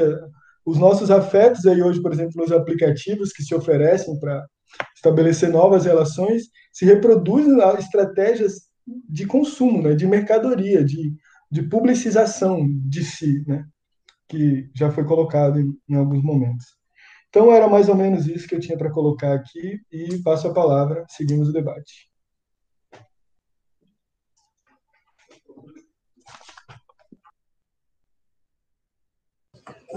Bom, é,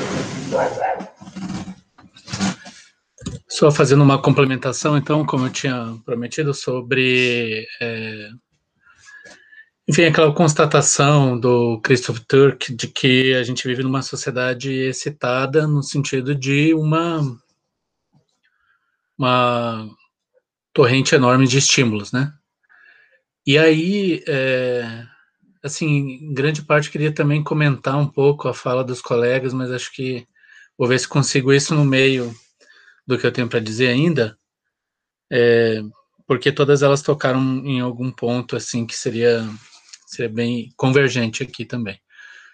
Bom, mas é, de qualquer forma, os dois aspectos que eu gostaria de tirar dessa constatação do Turk sobre a sociedade excitada são duas consequências que, em alguma medida, ele também trabalha, que são a, a do tempo livre, né, do que, que significa o tempo livre, então, nesse, nesse tipo de organização de fluxo constante de excitação é, e de e da gente estar, tá, digamos, online o tempo todo, a vida virtual constante, e a outra, a da integração. Né? Sobre o tempo livre, é interessante que já num texto desse mesmo nome, o, o Adorno ele mostra para a gente que esse tempo livre ele é definido justamente em relação ao tempo de trabalho.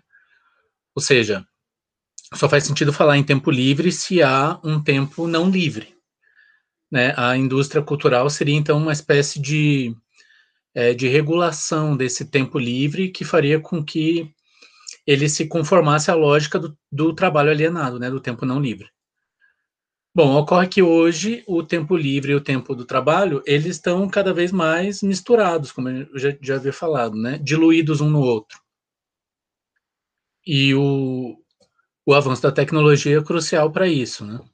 Então, o fato da gente poder trabalhar remotamente, por exemplo, na pandemia, é, é só é possível por conta disso, obviamente, mas esse trazer o trabalho para junto de nós a todo momento, né, que já faz parte da razão neoliberal do empreendedor de si mesmo, quer dizer, ele está sempre trabalhando mesmo, né, mas a tecnologia faz com que esse trabalho esteja realmente é, 24 horas por dia ligado a nós, isso faz com que a gente esteja, digamos, sempre disponível. Era aquela sensação inicial que eu havia comentado. Né?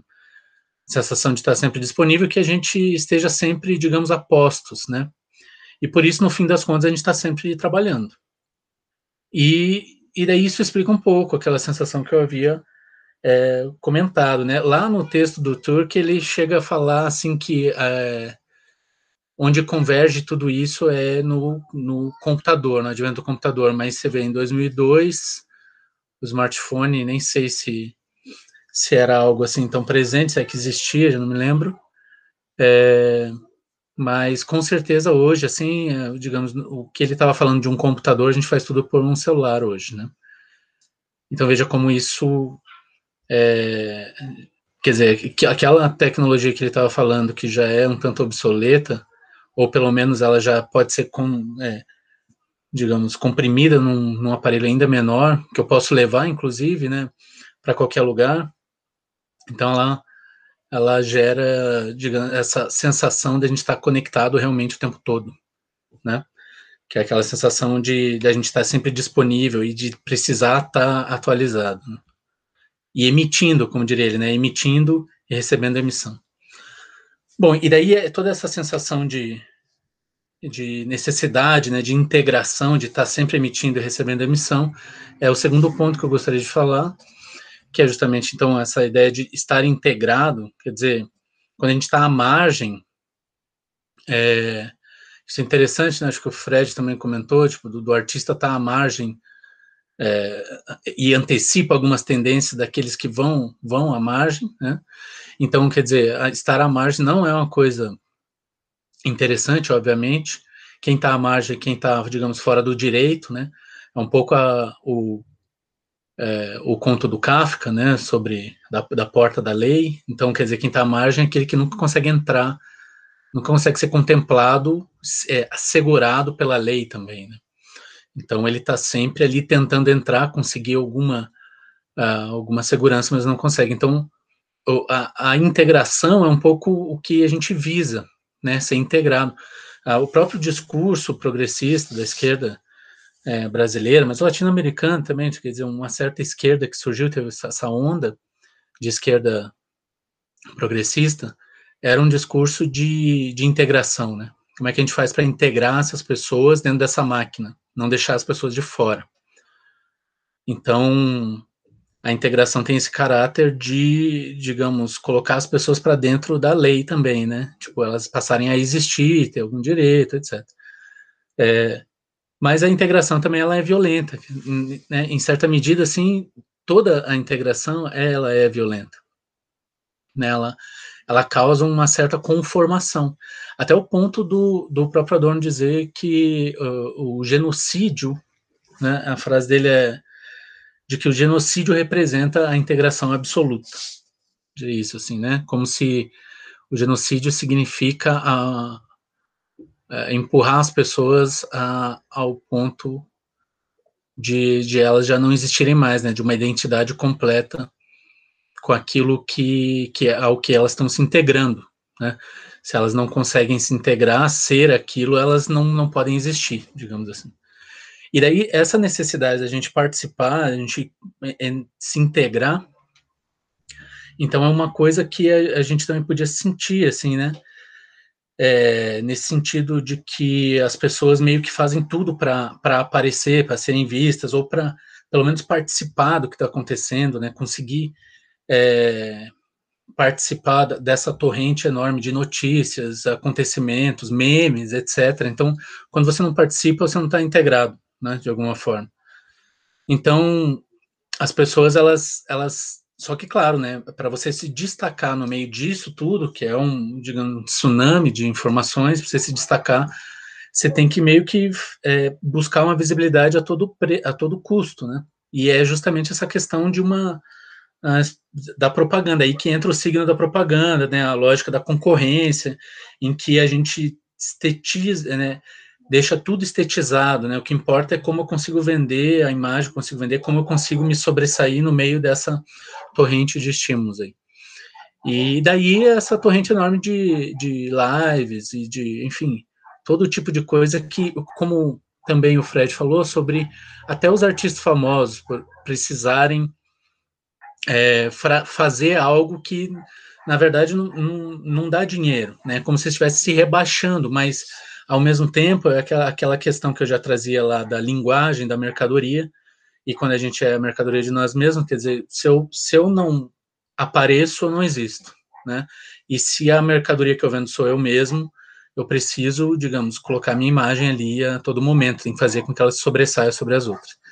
E aí o último aspecto, assim, ainda dentro dessa ideia de integração, é de que as pessoas, ela, mesmo aquelas que assistem, né, então a gente aqui como, digamos, telespectadores, é, de rede social, de YouTube, de internet, de televisão, enfim, a gente é, fica um tanto anestesiado, assim, é um pouco daquilo que a Bárbara também já abordou, sobre como as coisas elas começam a para chamar atenção começam a apelar de tal forma, né, os programas de TV, é, as lives, enfim, tinha uma, tem uma, inclusive um caso engraçado daquela live que virou meme do cara que foi fazer uma live para chamar atenção, claro, obviamente, para se sobressair sobre as demais lives, que live de sertanejo estava na, na crista da onda das lives, hein? É, ele foi fazer uma live numa carroça, né? E o cavalo não estava afim da live. E ele tá, começa a cantar e o cavalo sai em disparada, vira e vai embora e fica só a voz dele cantando com o cavalo indo embora, já somem os dois. Então. É... Enfim, então essa necessidade de sobressair. E a gente começa a ficar anestesiado, quer dizer, não basta mais o cara estar tá cantando, ele tem que cantar numa carroça. Ou ainda a gente pode pensar nos nos é, programas tipo reality shows, em que né, tem um livro, inclusive, muito, muito interessante, que é o da Silvia Viana, chamado Rituais de Sofrimento, que ela mostra como os reality shows e é, esses programas que a gente gosta de ver, mais, mais do que até a erotização, que, claro, foi um componente importante, mas como ela é sempre utilizada, ela acaba sendo banalizada, a gente precisa ver o sofrimento também dos outros, né? Precisa ver o, a gente vai, vai se é, anestesiando com relação ao que, ao que os outros estão passando também. E isso, é os reality shows, na verdade, são um reflexo do nosso dia a dia. Assim, é, a vida realmente ela produz isso. A gente fica, a gente banaliza o sofrimento e a violência a todo momento, como já foi é, tematizado aqui em vários, em várias falas, né? Tanto de todos, né? Praticamente. É, bom, então, em grande medida, a gente também fica assim é, é, é, anestesiado, né? E aí a gente, nessa integração, né, a gente sempre, que sempre precisou desse nível de violência para ser realizada, ela aparece numa violência crescente que a pessoa faz a si mesmo, né, para ou aceita que inflijam a ela, é, né, para aparecer, ou até a nossa a, a gente a, a, nossa ânsia, né, a nossa, eu digo, público em geral, pela para que inflijam algum sofrimento nos outros, para que eu consiga reagir àquilo, né? para que aquilo tenha alguma movimentação dentro desse fluxo constante. Então, esse movimento de integração é como que um, um resultado do medo de estar fora, e esse movimento que faz com que a gente procure, como diz o Turk, ainda para finalizar, que, é, e vale talvez mais ainda na pandemia, como eu estou tentando expor, que a gente sempre procura estar no meio desse tiroteio midiático, né, é o que ele disse. E aí, diante disso, disso que eu.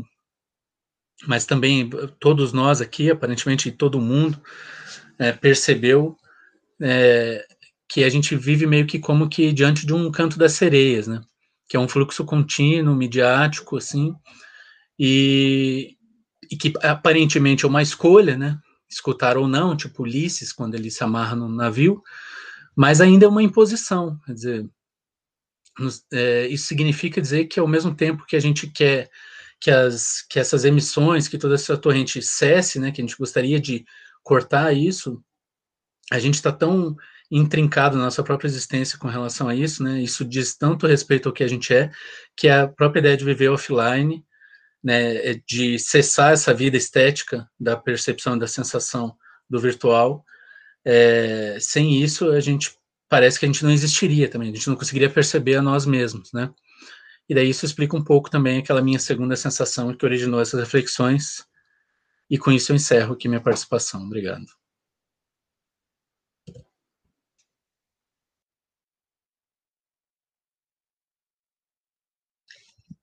Ah, oi, gente. Então, para a gente fechar esse segundo bloco, né?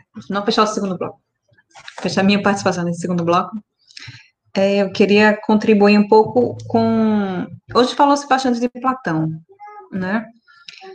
E me, me remeteu muito à própria concepção do Platão entre verdade e beleza, né? Quando ele vai definir lá sobre os entes, né? Sobre o mundo das ideias e vai colocar essas verdades absolutas lá, esses, esses lugares em que a em que essas ideias participam, é, temos o lugar da verdade e da beleza e se coadunando.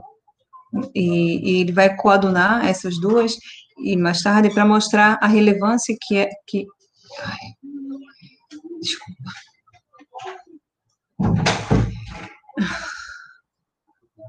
Retomando. É, Platão vai mostrar como verdade e beleza elas estão unidas para falar para justificar inclusive a própria linguagem não é e isso é uma é uma contribuição que eu ganho que eu recebo né que das minhas leituras lá sobre do Benjamin, e ele vai mostrar como, sem essas duas instâncias juntas, cúmplices e, e, sem nenhum tipo de hierarquia sobre elas, verdade e beleza, é que aí é possível que a gente tenha uma linguagem, é possível que a linguagem exista. Por isso que a estética é tão importante para a gente, porque ela é um dos princípios pelos quais a gente consegue, inclusive, se comunicar.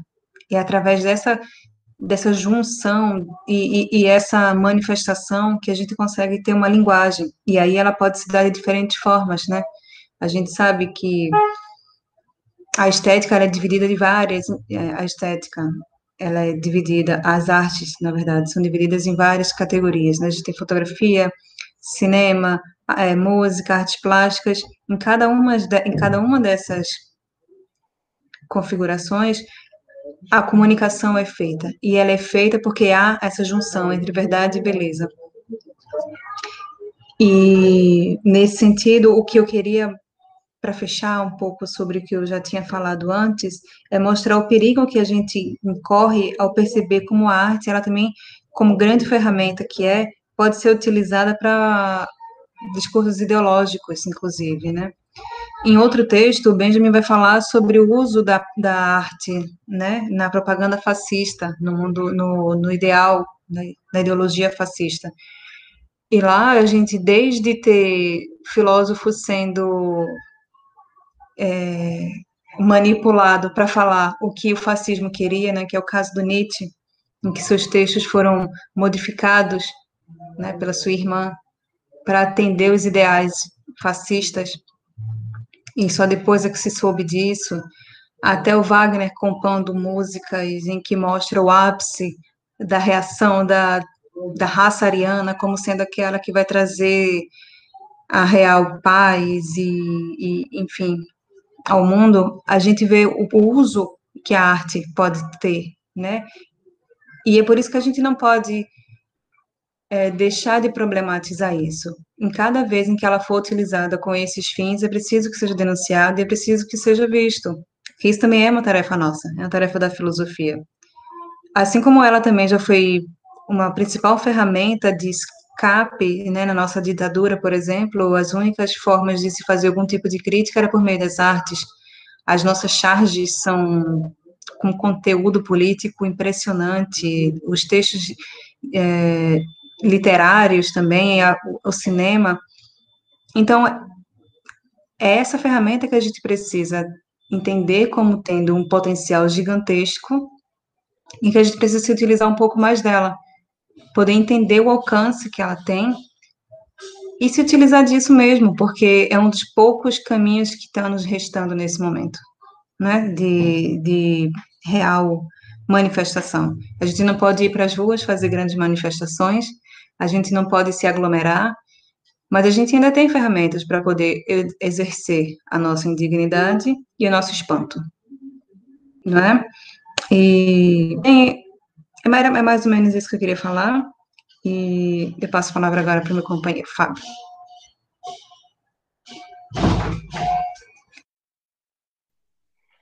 É, então, gente, eu é, Quero agradecer a todo mundo que ouviu o nosso podcast, agradecer a, a contribuição dos, dos colegas, foi bem. É, engrandeceu bastante. Eu vi várias posições distintas sobre o tema, e isso que a Bárbara falou agora vai me ajudar a amarrar um pouco o que eu estava falando antes. Né? Como eu disse, me parece que há mesmo uma, um pressuposto nessa nossa tradição racionalista, vou dizer assim, como se houvesse uma hierarquia entre essas, essas ideais, né? O de, o de beleza, o de justiça e o de verdade. Como a Bárbara colocou que no, no a partir do Benjamin, né? Verdade e beleza deve, deve ser horizontal, não deve ter nenhuma hierarquia. Adicionaria ainda o outro ideal ético, que é o de justiça, também teria que estar, né? É, todos alinhados de alguma forma, ou todos interagindo, né? Na verdade, é isso que acontece.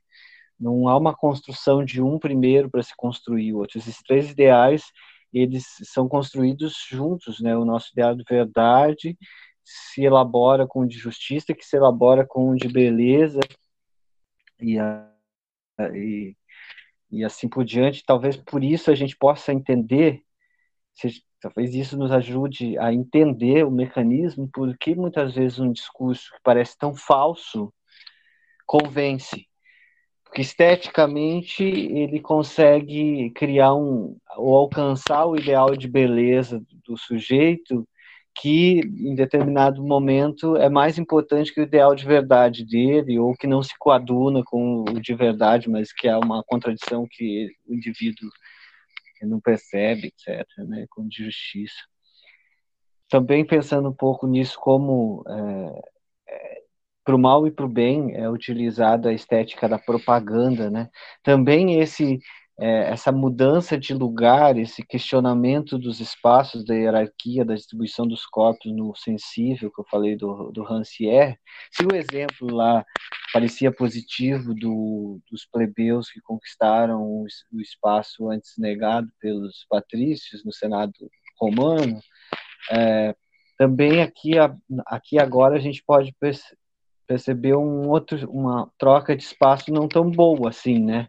Que é, por exemplo, do discurso científico está sendo superado por, por um, um, discurso terraplanista, vou dizer assim, né? que consegue é, subverter a hierarquia dos saberes, mas no sentido não positivo nesse, nesse, nesse, é, nesse caso. Né? Então, concordo com a Bárbara e vou encerrando minha participação hoje assim. A estética está sempre relacionado para mim, porque esses três ideais se relacionam. A estética está relacionada a política porque ela se relaciona com o ideal de justiça. Ela está relacionada com a epistemologia ou com as nossas teorias de conhecimento porque ela se relaciona com esse ideal de verdade também, né? Então, sem dúvida, é, pensar qualquer âmbito humano sem pensar nesses três âmbitos, né? Do que é verdade, do que é justo do que é belo, para nós é, é infrutífero. Obrigado a todos que nos ouviram. Até semana que vem. Ou até o próximo episódio.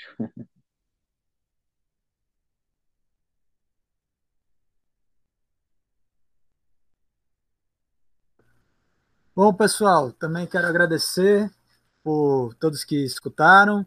É, realmente a estética é algo muito vasto. Né? Eu só assim discordo um pouquinho do, do Fábio no sentido de que essa relação entre beleza, verdade e justiça é muito platônica, na, na, no meu ver. E o Platão é aquela polêmica de ser um inimigo ou não da, da estética, né? principalmente dos poetas. Né? Então, eu acho que se a filosofia é uma, toda é uma nota de rodapé de Platão, a estética é essa revolta é, em notas de rodapé contra o próprio platonismo. Né? Assim, mas aí é a complexidade da estética mesmo, e que, enfim, nos mostra que a arte é essencial para viver. E nesse tempo de pandemia se mostrou muito isso. Apesar de todas as críticas às lives e todas essas formas é, virtuais e das redes sociais, ainda assim a gente precisa desse ímpeto para dar sentido à nossa vida, esse ímpeto artístico. Então, um abraço e até mais.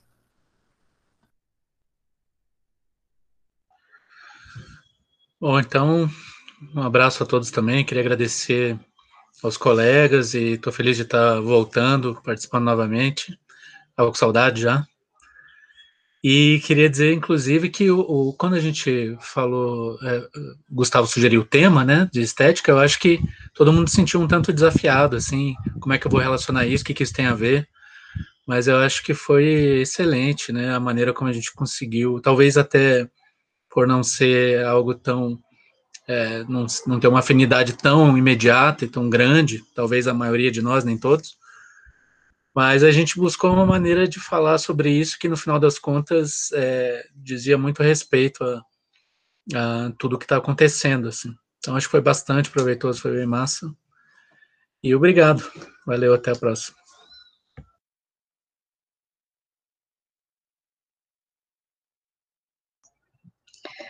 Então, tchau, gente. Mais uma vez foi um prazer. Mais uma vez foi um prazer enorme debater com todos vocês. Tanta coisa que a gente aprende, que a gente troca, contribui.